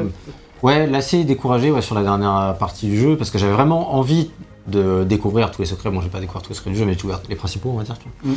Et, euh, mais ce qui m'a découragé de faire le 100%, c'est ça, c'est que j'ai passé vraiment euh, les 5-6 dernières heures à tourner en rond sur la map, à faire des choses, hein, mais vraiment à revenir dans les niveaux. Et j'ai trouvé ça pas assez dispatché dans le reste de l'aventure pour moi. C'est très dur, surtout tout seul. C'est pour ça que je, je vous posais la question tout à l'heure d'être tout seul. Tout seul, c'est quasiment, ça me semble quasiment impossible même. Mais, mais, mais dans un monde optimal, peut-être que tu aurais pu répartir plus de choses au cours de l'aventure, de, de clés de compréhension, Ouais. Non, pour, que, pour que tu puisses avoir plus de choses à faire à chacune des étapes. Quoi. possible. Mais je pense que c'est aussi pour ça qu'il a, qu'il a, enfin, qu'il a construit sur certaines zones pour limiter le nombre d'endroits où tu as besoin de faire des, des allers-retours. Je, Parce que je suis d'accord avec Gag là-dessus, c'est que pour moi, en fait, enfin, on n'est pas rentré dans des trucs de, de secrets, etc., trop importants, et euh, on est en train de naviguer un peu à vue, là, parce qu'il y a quand même pas mal de choses qu'on a envie de garder secrètes et Non, tout. mais bon, après, si vous avez Mais- joué à The oui. Witness, à Fez, à, à ces jeux- ces à ces jeux-là, Ah, enfin, je veux dire, voilà, vous savez. De quoi? On fait des comparaisons assez étonnantes là par rapport à. Par rapport à ce qu'on Oui, voit c'est là. C'est on- ça, en fait, le truc. Oui, mais c'est- Après, c'est pas grave. Hein. C'est vrai qu'on a commencé. Non, mais ce que je veux dire par là, c'est comme on dit depuis tout à l'heure qu'il y a des mystères, qu'il y a des choses à découvrir, qu'il y a un manuel qui nous euh, donne des clés de compréhension sur l'univers. Donc c'est pour ça, quand, voilà, comparé à Ouais, des jeux des- comme ça, Il y a des puzzles. et D'autant plus que Fez est une grosse inspiration de son créateur. Bah, c'est évident. Et The Witness aussi, il y a des trucs qui sont 100% pris de The Witness, tu vois, dans ce jeu. hein. Et j'adore The Witness, donc c'est pas du tout euh, Oui, une critique. Mais Tu vas un peu là- là-dessus euh, dans ta. J'y vais, mais plus tard. Ok, Ah, bah on. J'y vais, mais On a glissé, non, chef. Non, Non, non, parce que- le level design. En fait, c'est très, oui, oui, c'est très bien. Tu vois, j'avais un truc. Juju qui trouve qu'il y a trop de trucs dans un espace serré. Eh ben, tu vois, et c'était deux points après. Donc, Bah, c'est dit. parce que moi, en fait, je suis plutôt d'accord avec Gag que le jeu, c'est vraiment récompenser la Pas curiosité. trucs, hein. Que c'est. C'est trop resserré pour que le nombre. moi de- je les ai pas découverts au bon moment dans mon expérience, ce qui fait que j'ai eu trop de trucs au même moment. Ouais. Voilà. par rapport au, fait que le jeu est quand même long, hein, c'est quand même long, hein, 18 heures. hein. Mais, mais moi, je suis d'accord avec Gag qu'il sait quand même vachement bien récompenser la curiosité en nous plaçant énormément de secrets dans un espace de jeu assez réduit et certains pourront dire même étriqué. Euh, un, un terme un peu plus pl- péjoratif. Mais je sais que moi, C'était VGM comme ça. mais je sais que moi, ça m'a permis de retourner dans les niveaux et avec mes nouvelles connaissances acquises, de fouiller d'une bien meilleure manière et ainsi de m'amuser à nouveau et encore et encore et encore. Et Encore une fois, comme disait VGM, ça arrive, de ce que, ça dépend de ce que tu comprends à tel moment. C'est vrai que toi, t'avais compris les choses vachement trop tôt. Moi, je pense que j'ai découvert au moment idéal. Et moi, Je t'ai fait- toi, un peu ouais, trop tard. tard. Ce Non, qui fait que du coup, c'est vrai qu'en attendant, tu sais pas trop quoi faire et du coup, euh, tu tournes en rond et, et quand tu tournes en rond, c'est jamais agréable, peu importe. C'est ça. Et, ce- et cela dit, par contre, il a quand même fait en sorte que euh, la traversée des niveaux soit agréable dans tous les cas. Euh, C'est-à-dire je que. savais même pas que tu pouvais passer par Ah ouais, tu vois, non, mais c'est plein de trucs, enfin, c'est génial.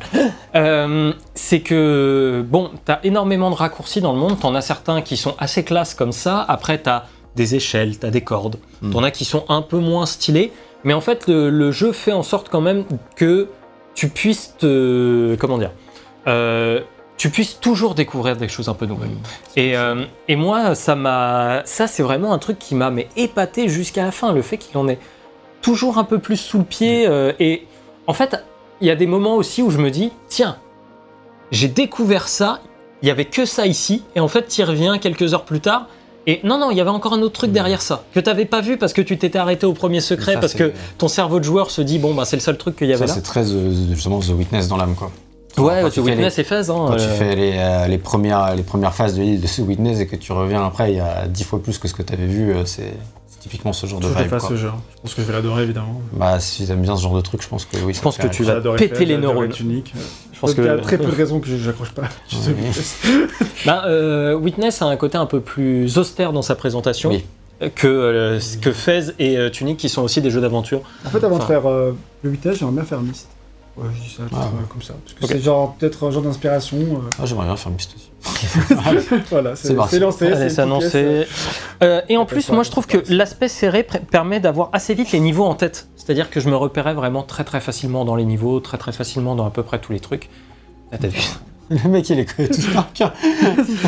Euh, J'ai vu passer par là, je me attends, what et, et on peut aussi noter la présence de téléporteurs qui permettent des déplacements rapides que j'ai découvert tard, vraiment. Parce Parce que j'ai découvert, c'est au moins. Ah, ça, ça, c'est vraiment. Moi, pour le coup, je les ai découverts très tôt. Mais justement, je trouve que. Il y a peut-être pas assez, tu vois. Voilà. C'est. Euh... Et là, tu peux passer derrière un, un paravent. T'es où là? Passe derrière un paravent et. Ah, euh, passe encore. Attends, mais. On a entendu, hein, mais un petit note de musique.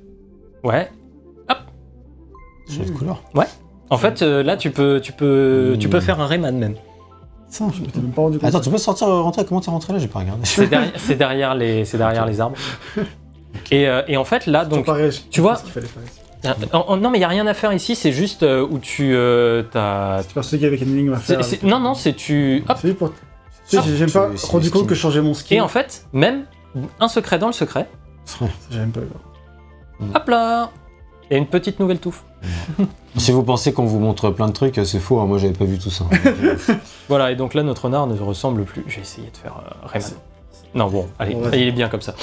il est très bon. j'ai vu. Ouais, En fait, quand j'ai fait tout ça, je me suis jamais rendu compte que je changeais ma tenue. Moi, j'essaie de résoudre des énigmes. Au bout d'un moment, On est trop ma concentré. copine sur- est venue, mais fait Pourquoi je change de tenue? Je fais Ah, moi, je pense que c'est euh, passé un stade du jeu, il a, il a changé de tenue. Ah putain, c'est incroyable. Bon, vas-y, C'est- continue. Voilà, bref, ça fait partie des secrets tout con, mais tu vois, on les avait pas. euh, T'avais trouvé la salle, mais t'avais pas trouvé ce qu'elle faisait. Toi, tu savais pas que la salle existait. Tu vois, enfin, il y, a- il y a plein de trucs ouais. comme ça de euh, où il y a une vraie, il y a un vrai partage de l'expérience unique aussi où euh, on est en mode putain, t'as fait ce moment-là parce que ça c'est trop cool, tu vois. Et euh, C'est propre à tous ces jeux qui ont plein de secrets comme ça. hein. C'est ça. C'est vrai que coup, c'est un point. Mais c'est, en fait, c'est, c'est propre à tous ces jeux-là, je suis bien d'accord. Et en même temps, faut réussir à faire en sorte que ce soit prenant Après, pour les joueurs. réussi, hein, Et pas- réussi. C'est pas facile. Un, du un bon hein. secret, c'est pas facile. hein. Non. Un bon secret, c'est vraiment surtout pas comme je disais, c'est faut- c'est vraiment très astucieux la manière dont il arrive à planquer ses trucs. quoi. Si tu fais des allers-retours, c'est précédent et suivant. Donc, euh, faut Ouais, que tu coup, tournes dans. Concentre-toi sur ça. Voilà, en tout cas, euh, dans cette exploration, euh, voilà, tout n'est pas rose non plus à mon sens. Bah, déjà parce que je trouve que la traversée des niveaux, même si elle est bonne dans la plupart des cas, se heurte à des passages un peu plus carrés dans la façon dont on doit passer à certains moments, où il y a certains, euh, pour le jardin par exemple, c'est euh, t'as que deux moyens d'y aller. Et c'est un, c'est un peu Ah, c'est fermé. vrai que le jardin, c'est un peu chiant. Le jardin, euh, moi, le jardin go- de gauche là. Ouais. Ouais. quand j'ai voulu y retourner, C'est typiquement chiant. à lui. Hein. Donc je pensais que quand je voulais aller vérifier un truc, il y a un moment il y a une porte à ouvrir là-bas. Je peux te Oui. dire qu'il y a rien. C'est vrai que le jardin, c'est un Il peu... n'y a rien derrière. Je l'ai dit, n'allez pas l'ouvrir. c'est indéniable. Le jardin, C'est euh, il vraiment, ça m'a cassé les couilles de me payer un quart d'heure, euh, au moins un quart d'heure aller-retour pour y aller pour rien. Ça, Et euh, ça participé à une petite frustration à la fin du jeu. ça, ça, je peux comprendre. Et je trouve aussi qu'il y a certains passages où les jeux sur la verticalité et la vue isométrique re- rentrent un peu en collision. Euh, C'est-à-dire que le level design me paraissait pas toujours très clair. J'avais l'impression qu'il y avait des ennemis où je pouvais les atteindre et en fait, bah, je pouvais pas. J'avançais, il y avait un mur. euh, J'avais C'est l'impression à que. cause de l'isométrique, Voilà. mais vraiment, je trouve qu'il il En s'en sort admirablement vu les difficultés de. En, en général, je trouve que ça va vraiment Ah. bien, tu vois. Mais pareil, c'est- ça fait partie, euh, comme on est là aussi pour noter ces petites choses. hein, Ouais. euh, voilà, ça fait partie, euh, ça fait Moi, partie je de trouve ces que choses. des fois, lié à ça et lié aux énigmes, il y a des fois, il y a des trucs, c'est trop dur. Enfin, plein de fois, j'avais le. Et ça, pour moi, c'est vraiment critique dans un jeu aussi. J'avais la... genre la bonne réponse à une énigme Hum. et, euh, et j'arrivais pas à la faire.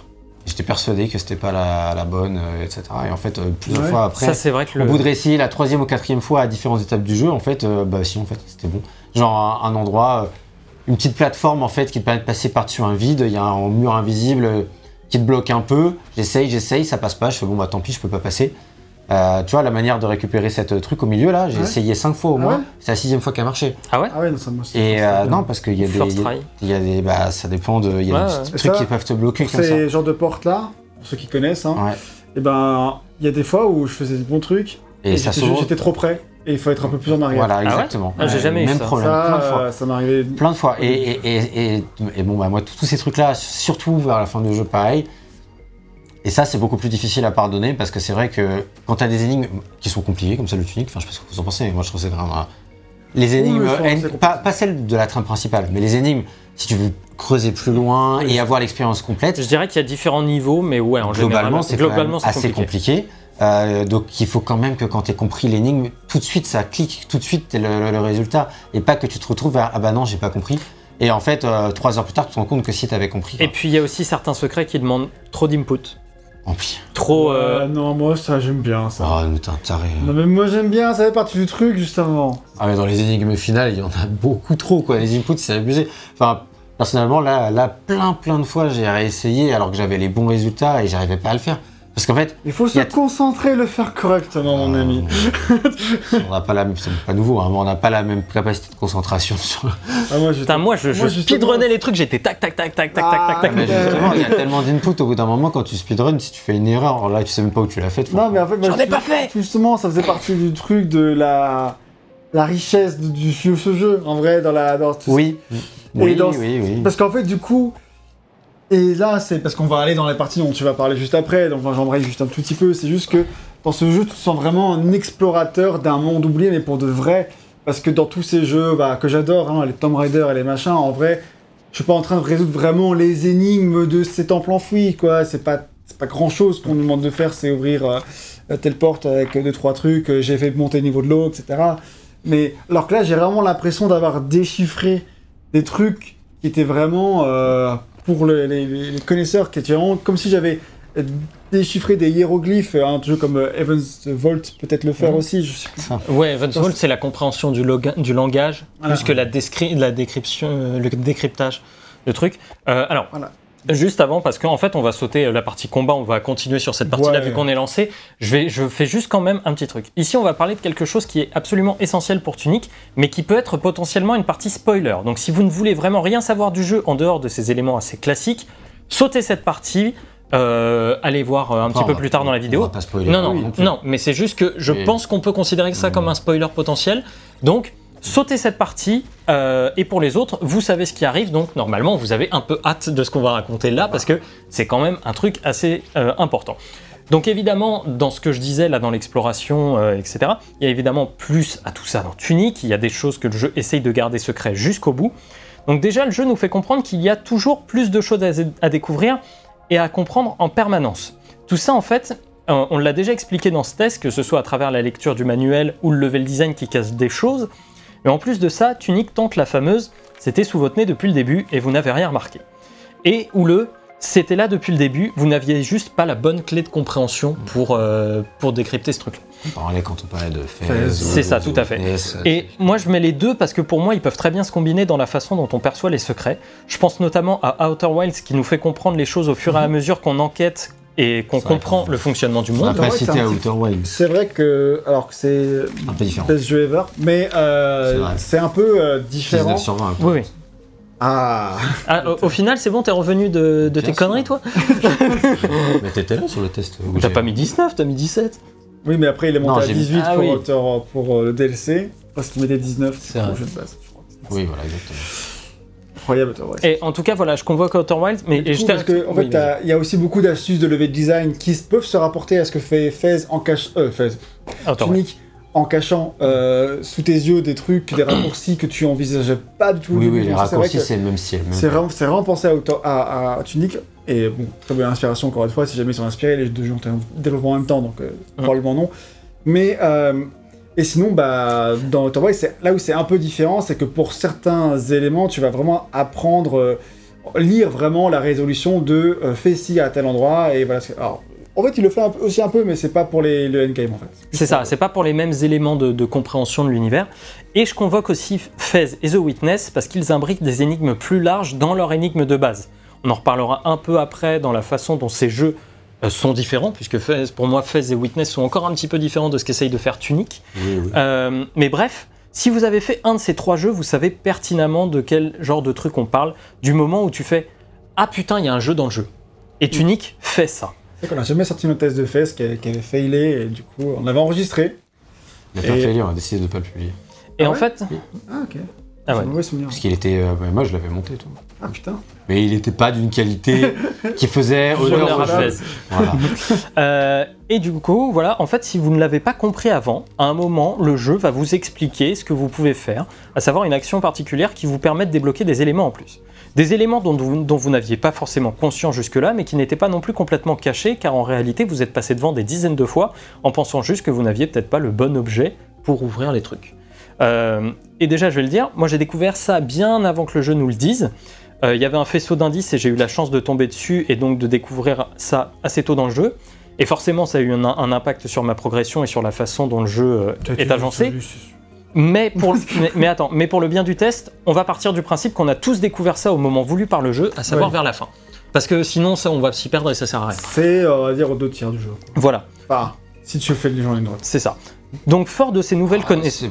Plutôt, la- plutôt la moitié, tu dirais, toi Non, non, moi j'aurais plutôt euh, dit euh, 90% si tu fais le jeu. Moi, je, droite, moi, je suis 75-90%. Non, Parce qu'après, t'as tous les, tout, récupéré tous les morceaux de machin, ça prend quand même un petit moment. Oui, ouais, c'est pas très. Bah, ouais, après, ouais, tout dé- 75. En fait, tout quarts. dépend quand exactement tu vas récupérer le Ouais. truc qui t'indique que. Oui. Parce que si tu vas d'abord récupérer les objets dont tu Ah, parles oui, et qu'après tu récupères la page qui. Voilà.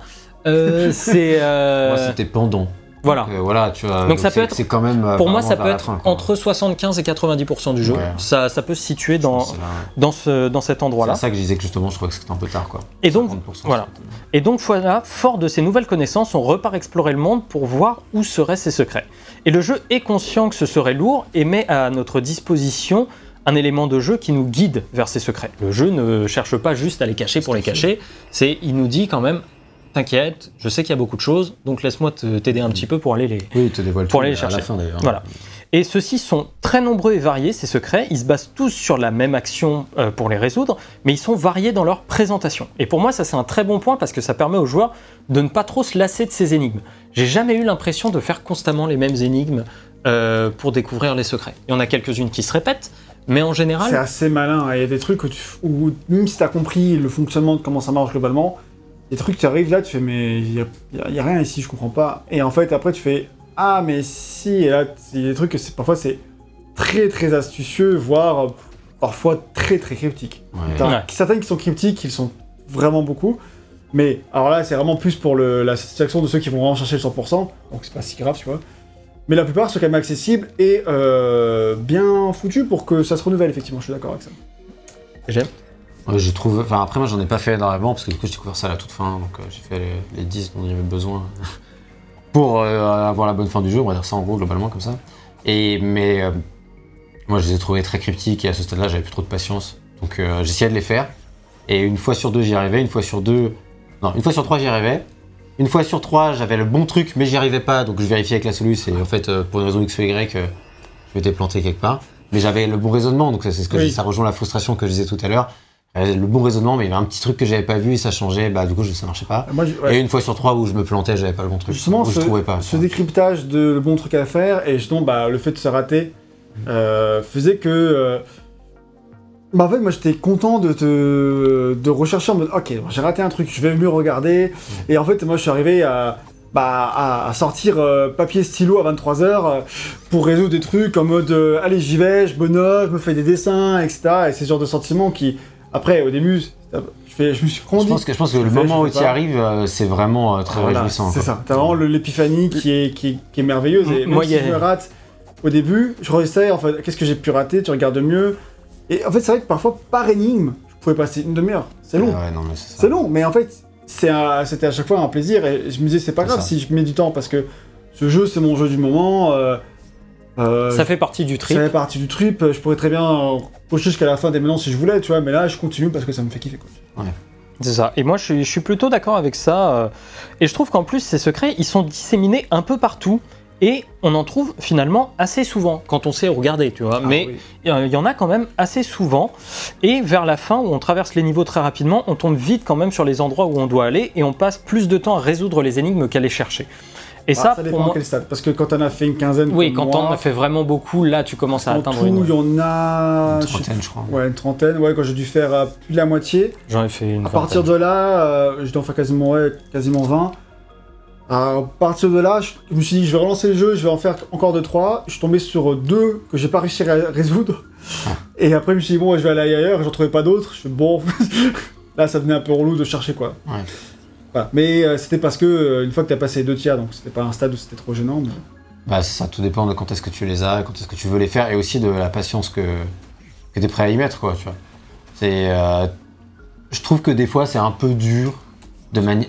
voilà, violent. je trouve que de manière générale, voilà, elles sont un peu dures par rapport à le niveau de ces énigmes de manière globale, si tu fais une moyenne, en tout cas celle que j'ai vue, moi. Ouais, elles sont je, dures, trouve, hein. je trouve que Ah c'est... ouais. Qu'il aurait mieux fallu... ah bon, après, c'est vraiment très personnel comme avis, hein, mais euh, j'aurais préféré le jeu, en tout cas. Ah, T'es là pour ça. Non, je Sinon, tu sors du canapé, préfère casse-toi. le préciser. Mais personnellement, je pense que j'aurais vraiment préféré si elles avaient été corsées mais accessibles. Et, et avec quelques-unes qui sont vraiment très dures, bien sûr, et quelques-unes qui sont plus simples. Moi, je trouve que c'est globalement ça. Après, c'est-à-dire que. la- Ouais, moi je suis d'accord. Alors, Tout dépend où tu mets le curseur de Oui, corsé oui, mais accessible. bien sûr. tu vois. Après, le- si l'avantage. je mets que- plus de 10 minutes sur une énigme, je considère que c'est parce que ça commence à être vraiment dur. vois. Oui, mais en fait, c'est pas tellement qu'elle est. Tu mets 10 minutes pas parce qu'elle est euh, facile ou difficile, c'est parce qu'elle est longue à résoudre. Ce qui est pas la même chose. Parce que le raisonnement est facile, c'est juste que pour être sûr, ça met un petit peu de temps. Mais du coup, moi, c'est ça qui me, qui me plaisait pas trop en fait. C'est le fait que quand t'as compris l'énigme, euh, sur ce genre d'énigme-là, moi j'aime bien qu'après le- la réalisation elle soit facile, pas trop dure, parce que c'est plus dans euh, le, on va dire, ce que, ce que ça te procure comme satisfaction mentale de résoudre une énigme que Ouais. ça m'intéresse. Une fois que j'ai la solution, ça m'intéresse moyennement de faire tous les trucs un peu compliqués qu'il faut faire pour l'avoir. Voilà. Quand c'est aussi simple que dans Tunic, hein, je veux dire, un jeu comme Tomb Raider, c'est pas parce que t'as compris le truc qu'il qu'il faut pas le faire derrière parce que t'as du gameplay, parce que Oui, etc. voilà. Là, dans Tunic, on rentrera pas sur le détail sur comment euh, on- ces énigmes marchent, mais le gameplay autour est extrêmement simpliste. Et sûr. ne pas arriver à faire ce gameplay-là simpliste pour des raisons X ou Y, moi, c'est vraiment pas un truc qui m'intéressait en fait. quoi. Donc, En euh, fait, C'est le côté déchiffrage, moi, qui. voilà, c'est le côté déchiffrage qui était intéressant. Je. Bah, en fait, le truc, c'est que Fez fait ça, mais en- encore plus dur, je trouve. Parce que les dernières énigmes de En fait, Fez. c'est du gameplay. Fez, on les a pas fait, les dernières, on n'est pas allé à fond, on n'a pas fait les 100%. moi, j'ai moi, j'ai fait, les- j'ai fait tout, tout, tout dans Fez. a pas fait les 100%. Et c'était mais fascinant à la fin, mais j'avais j'avais besoin d'aide, tu vois. je- j'avais oui, oui. En fait, le truc, c'est. Les- le truc, c'est que c'était pas juste euh, d'aller chercher la réponse à l'énigme, c'était j'ai besoin d'une étincelle au départ parce qu'il y a un truc que je comprends vraiment pas. Et du coup, j'allais chercher des faisceaux d'indices. Et les mecs, ils disent bon, commencez à suivre ça. Et du coup, je faisais ah, ok. Et ça m'amenait à des réflexions, des réflexions, des réflexions. Et, euh, et je trouve qu'il y a ça dans Tunic. Et euh, tout comme j'avais passé, mais des fois des heures hein, sur les énigmes de Fez, euh, là, je vais passer des fois assez longtemps sur celle de Tunic. Mais c'était pareil, c'était le kiff. Je trouve que, tu vois, dans, dans le même ordre d'idée, quand je passais une heure sur une énigme de The Witness, je m'arrachais quand même beaucoup plus les cheveux à essayer de faire rentrer la barre oblique et la barre de 2 sur le, sur le côté avec les couleurs. Oui, mais, que- oui, mais parce que là, justement, The Witness, c'est que de la réflexion, tu vois. Ah oui, c'est purement Donc, en fait, ça. Si t'aimes comme moi le côté réflexion du truc, bah en fait t'es pas dérangé par le fait que parce que tu continues de réfléchir. Là vraiment, ce qui me dérangeait plus, c'était t'avais compris la, la partie réflexion, elle est finie, c'est fini, c'est c'est con après, tu vois. Mais c'est cette partie-là qui te pose problème. Et ça, Bah, c'est la partie résolution, c'est pas tout toi, à fait- c'est- quand tu parles là, c'est dans les inputs que tu as du mal ou c'est pour les ou c'est pour euh, juste pour avoir euh, c'est les deux. Non, t'as raison, c'est pas. ah oui, parce ça. qu'en fait les, les inputs ils sont faciles, c'est juste euh, Oui, oui, c'est que c'est que les inputs, c'est que t'as compris globalement le truc, mais Ah. pas la logique à 100% du truc. Voilà parce que moi je dis c'est des chiffrages jusqu'au bout, c'est-à-dire que si j'ai pas réussi, c'est parce que alors, Il t'a manqué un élément. ouais. Tu, attends deux fois et euh, tu, au bout de deux fois tu toujours pas réussi, Mm. tu dis bon bah alors j'ai pas très bien compris et du coup tu re-recherches, du coup tu as déchiffré et là tu fais ah oui il y a là et tout.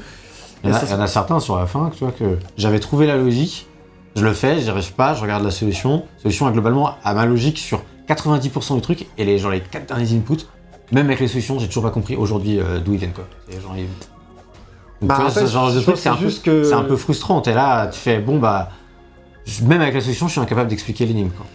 C'est peut-être parce que je l'avais peut-être pas compris entièrement du coup. Je sais pas, enfin, c'est difficile à dire euh, sans hein, exemple précisément. Ouais.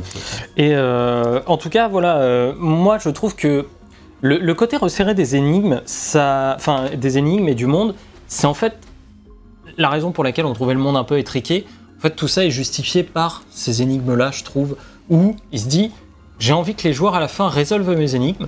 Le truc, c'est que j'ai pas envie qu'ils mettent une demi-heure pour retourner sur le lieu de l'énigme s'ils ont fait un mauvais, euh, comment dire, s'ils ont mis un point de sauvegarde un peu trop long. Donc en fait, en vrai, le monde se parcourt quand même en moins de 5 minutes. Mais vraiment, du, à part, à du part la loin. partie euh, Jardin de l'Ouest quoi, Ouais. qui est plus casse-couille pour y aller. Comme j'ai dit, euh, Bah, même pas parce qu'à la fin, t'as quand même euh, t'as le grappin, t'as les trucs comme ça, tu vois, qui te permettent d'aller vraiment très très Oui, vite. hein. mais t'as qu'un seul chemin pour y aller et il est relou. Ouais, si tu veux aller dans la carrière aussi, euh, merci. hein. Si t'es à l'autre bout du monde, euh, faut y La aller. carrière, à hein. la fin, t'as pas besoin d'y aller. Donc euh, ça va. Ça dépend. Mais bon, c'est, c'est- oui, je suis d'accord globalement, mais il y a des petites exceptions quand même. hein. Bonne chance. Euh, en tout cas, voilà. Et si euh, et en gardant un monde assez petit, je trouve qu'on se frustre moins euh, vite à devoir aller à l'autre bout du monde pour trouver un élément, ce qu'on vient de dire. Et, si d'autres parties du secret sont à trouver pour compléter ce dernier, on n'est jamais très loin de tous les indices, parce qu'en fait, il y a des y a des trucs qu'on trouve à certains moments, et le jeu nous dit oui. C'est le début du secret, t'as vu d'autres éléments avant dans le jeu, maintenant faut que t'ailles trouver, faut que tu sois capable de faire toi-même des, comment dire, euh, des liens euh, dans le truc. Moi, ça m'est arrivé de prendre des photos du jeu à certains moments pour reconstituer une pièce qui à un moment n'est pas complète. Et du coup, je prenais des photos euh, dans le monde, Oui. etc. Et du coup, je faisais des découpages et j'étais. Ah ça c'est si t'es t'es un joueur PC. Eh oui, bah oui. Ou euh, Ah, moi, je sortais des Xbox. fois. Tu vois, tu t'es un dis. joueur Sony, tu fais cher. Ah oui. Et, Et, hop euh, là, et après tu te l'affiches en petit pendant que tu joues. Et, euh, été- et, euh, et tu vois, toi, tu disais, tu sortais papier crayon, moi, je sortais paint. J'avais, j'avais, Ah un- ouais, c'est vrai que sur Paint, là t'as. t'as J'avais un petit où Je fichier. peux pas aller sur, sur Sony par contre, j'avoue. j'avais un petit fichier des fois où je faisais bon, alors attends, ça, ça, ça, des points, des points, des points. Donc c'était euh, c'était assez cool. Et euh, bah, comme tu dis, après, je, je te- je cite quand même hein, parmi les points négatifs, je trouve qu'il y a certains quand même, secrets qui sont un poil chiants, où on a compris la mécanique, mais ça veut pas euh, forcément. euh, voilà. T'en as certains qui sont volontairement quand même sacrément tordus quand même. hein. Mm, ah oui, oui. Et euh, mais dans l'ensemble, cette surcouche de secrets amène, à mon sens, un vrai truc au jeu qui rend sa découverte et son expérience complètement unique. C'est-à-dire, je peux relancer une tunique demain, mais j'aurai pas le même émerveillement face à la découverte, car je sais désormais qu'il cache quelque chose Comme derrière son, dans C'est ça qui est génial, c'est qu'après quand tu les revois, tu vois tout. Bah ouais, c'est ça. Et je- Et, et quand tu vois. Là, tu vois, j'y joue et je fais sûrement de pas voir. Mais c'est tellement difficile de pas Eh le ouais, faire. mais oui, parce que- Je me concentre de ouf pour, pour, enfin, pour me retenir de- Mhm. de- de- d'y aller, mais je, je, je, je, roleplay la découverte là. donc. Et, euh, et je tenais quand même à saluer parce que pour moi, la dernière énigme, je la trouve vraiment brillante. Moi j'adore aussi. Ça, je suis d'accord. Alors là, là-dessus, aucun doute. ouais. La dernière, je trouve qu'on est vraiment dans le très très haut du panier. C'est un la des meilleure énigme du jeu. Ouais, et je trouve que c'est un, moi, ça a été un de mes grands moments de jeu de 2022 aussi. hein, parce Franchement, que- moi je savais pas quoi faire du tout pour aller à la dernière fin, euh, à la fin normale, pas la dernière fin, mais enfin la bonne fin, on va dire. Et euh, je savais qu'il y avait un truc parce que dans des pages, j'ai cru comprendre qu'il y avait un choix et que l'autre choix qui semblait évident n'était pas le bon. Ça me semblait assez clair euh, par rapport à- aux jeux que j'ai déjà joués et puis euh, ce que disait le manuel. Je voulais absolument faire l'autre, le reste. Et, et moi je pensais pas du tout que le. Enfin, je savais que la fin était liée à, par un truc dont je dirais pas le nom. Il y a directement le terme d'or doré Ouais. dedans. Et, et du coup, je savais pas trop comment faire ce- ça. J'étais parti sur d'autres théories parce que je pensais que c'est le un truc qui n'était pas encore accessible. Et au bout d'un moment, quand j'ai compris un truc, j'ai eu ce déclic. Je pensais vraiment que j'allais me coucher bientôt, tu vois. Et genre, euh, et j'ai eu un déclic, mais vraiment genre à 23h50. Pas le bon moment pour avoir un déclic. Il fallait te coucher avant. Mais non, parce que du coup, là, c'était genre, Oh, mon Dieu Et du coup, là, je commençais à faire, attends, et je regarde, je fais, mais oui, ça marche. Et du coup, je fais, attends, et là, ça fait quoi? Oh, Ça marche aussi. Et là, je commençais, je fais, ok, on va prendre une grande feuille, une petite feuille, ça suffira plus. Et je commence à tac, tac, tac, tac.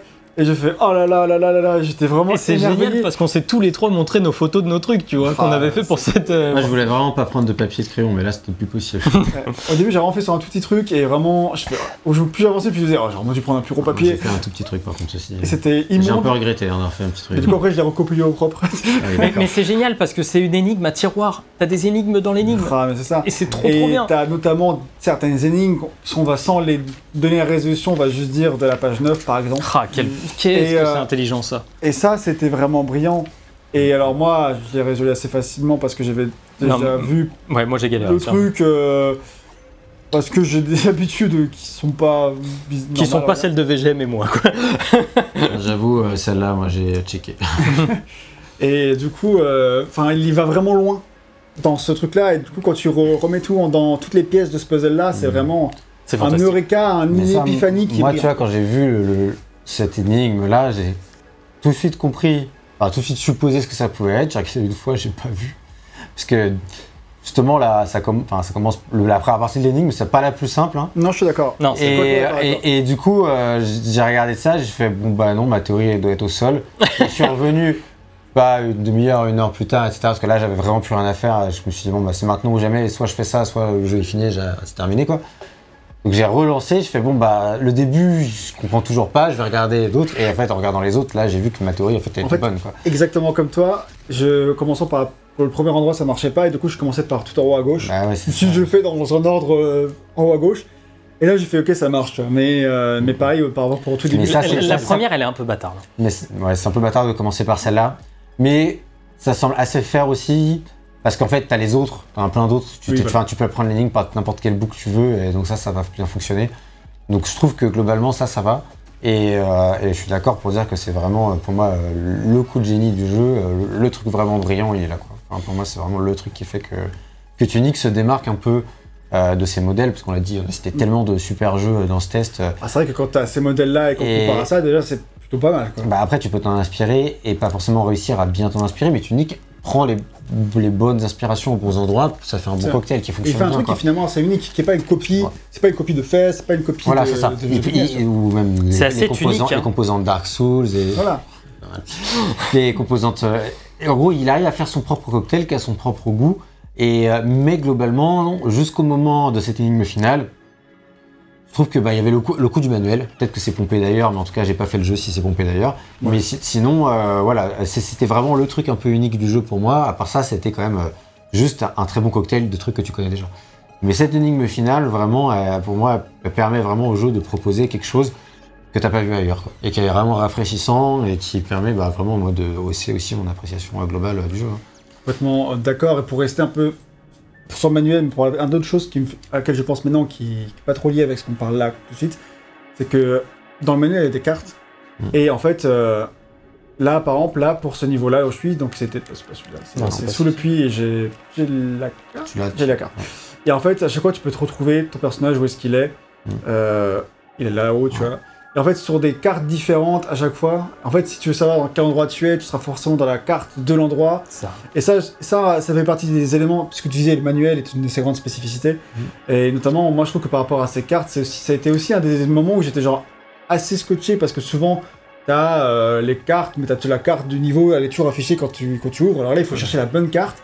Et contrairement à une vraie, un vrai manuel, si c'était un manuel papier, bah là, tu t'es vraiment en direct dessus. Et j'étais Ouais. assez ravi que ça s'update en direct. C'est pas un truc que j'attendais forcément au début. Et, euh, Et en plus, même ouais. si tu remontes le manuel, tu vois là où il est assez intelligent, si tu zoomes sur l'endroit où il y a ton renard, là on va Ouais. vous le montrer, mais tu vois qu'il y a un chemin qui part sur un des trucs. ouais, bah, Tu vois, il sait, il sait aussi te dire. Oui, non, mais je, je me, J'ai pas vu de quoi tu En fait, euh, hop, euh, voilà. tu vas en haut à gauche. Là, tu vois, juste au-dessus de où il est, il y a deux petits trucs Ah, qui bon. partent, en fait.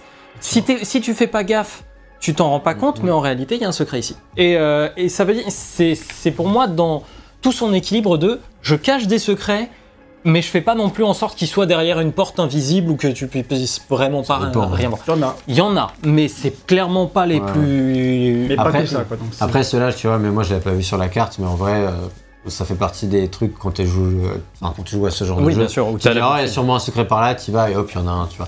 Ce qui ne marche pas du tout pour les raccourcis, comme on l'a dit, mais par contre, quand il veut mettre des secrets, globalement, ça, ça marche bien, ce qui est vraiment astucieux en soi, hein, clairement. C'est ça. Et d'ailleurs, tu as dit sur le manuel, on zoome, et moi, c'est un truc sur lequel j'aimerais bien revenir, c'est que à aucun moment il y a marqué, que, enfin, dans le jeu, que tu peux zoomer sur le manuel. Alors, ça peut paraître évident hein, quand on le fait depuis le début du test, là, mais. euh, dommage. Oh, dommage. Et, euh, mais euh, en fait, ça n'est pas, pas du tout indiqué, et moi, je vois pas forcément très bien. Je veux dire, Je sais pas, je l'ai fait tellement naturellement que. et, euh, et, et en fait, euh, j'ai, non, j'ai même pas pensé en fait. simplement, je- ça m'est pas venu. Ça aurait pu, hein, mais. Du coup, j'ai pas pensé au fait que tu pouvais zoomer. Et il y a quand même plein d'éléments hyper importants qui sont cachés dans des trucs petits, mais même dès le début du jeu. hein. Ouais, ouais, ouais. Euh, voilà. Il y a des trucs assez. Le level up. Voilà, pour le level up, pour ne pas le citer, qui est quand même tout petit et qui fait que bah, moi je passais les, les- les feuilles comme ça, je les lisais, mais j'avais pas vu et je suis allé assez loin sans level up dans le jeu. hein. Genre j'ai passé, j'ai sonné les deux cloches et j'ai fini le niveau Regarde, là. Là, il y a marqué, vous pouvez y arriver, essayez de tenir ce niveau de puissance, 3 en attaque, 3 en défense. Bah, Voilà, et à, côté, déjà, et, et à côté, il y a marqué que c'est ces trucs-là, bah, tu les ramasses dans des coffres. Moi, c'est bon, je pensais qu'à chaque fois que j'en ramassais un, j'augmentais en puissance. Bah non, il n'y a pas que ça en fait. Et, euh, et voilà, en petit, sur le euh, quelque part en petit, c'est marqué. En fait, quand vous m'avez dit, euh, en fait, euh, c'est au niveau. t'as- et tu peux. non mais vous m'avez non, vous m'avez fait ça, vous m'avez dit, tu peux zoomer sur le manuel. Du coup, j'ai relu les pages que j'avais vues en zoomant, j'ai fait ah bah en fait c'est comme ça qu'il faut level up parce que c'est c'est pas caché. Quand tu le zoomes, tu le vois tout de suite. Quoi. Et voilà, donc euh, zoomer sur le manuel c'est important, mais c'est vrai que ça peut créer de la frustration si vous le savez pas. Et voilà. Vous n'êtes pas censé battre le boss dire. du jardin niveau 1. Vous pouvez, C'est hein. faisable. Ah, mais je l'ai fait, pas- mais franchement, c'était pas une expérience que je recommande. hein. De toute façon, le, le- le speedrun, il termine le jeu niveau 1 à tous les trucs. C'est pas une expérience que je recommande, le speedrun. Donc euh, voilà, on a, part- on a terminé un petit peu sur cette partie secret. On va passer au- à la partie combat. Re- bah, re- parfait, du coup. euh. Re-bienvenue du coup si, si vous avez sauté la partie précédente. Euh, donc il faut en parler parce que Tunic a fait rager plus d'une personne. On, Ah, a, bah, ça me rassure. hein. on a pas mal entendu parler de sa difficulté au moment Ah de sa sortie. Ah, Ouais, bah, ouais. Pas du tout, je entendu, pas j'ai entendu parler de ça aussi. Ça fait un peu peur. Toi aussi C'est d'ailleurs pour ça que j'ai conseillé à ma copine qui a envie de jouer au jeu euh, sans euh, se prendre la tête, d'aller dans le paramètre, d'aller en option d'accessibilité et de euh, d'activer le mode sans échec, comme si c'était sur PC. Tu vois. Et hop, là t'es invincible. Voilà, c'est pour savoir, bon savoir, euh, les options d'accessibilité sont toujours cool Oui, si vous avez maintenant, vraiment pas envie de vous prendre la cool. Et ça, c'est chouette. Tout à fait. Et, euh, et ouais, ouais, j'avais pas mal entendu parler de la difficulté du jeu à sa sortie. vu la tronche du jeu, je m'attendais pas à ça. Donc, on va un peu se demander le jeu est-il vraiment si difficile? Ne fait-il rien pour contourner cette difficulté? La difficulté était-elle nécessaire et ou justifiée par le gameplay? C'est une très bonne question, j'ai hâte qu'on y réponde.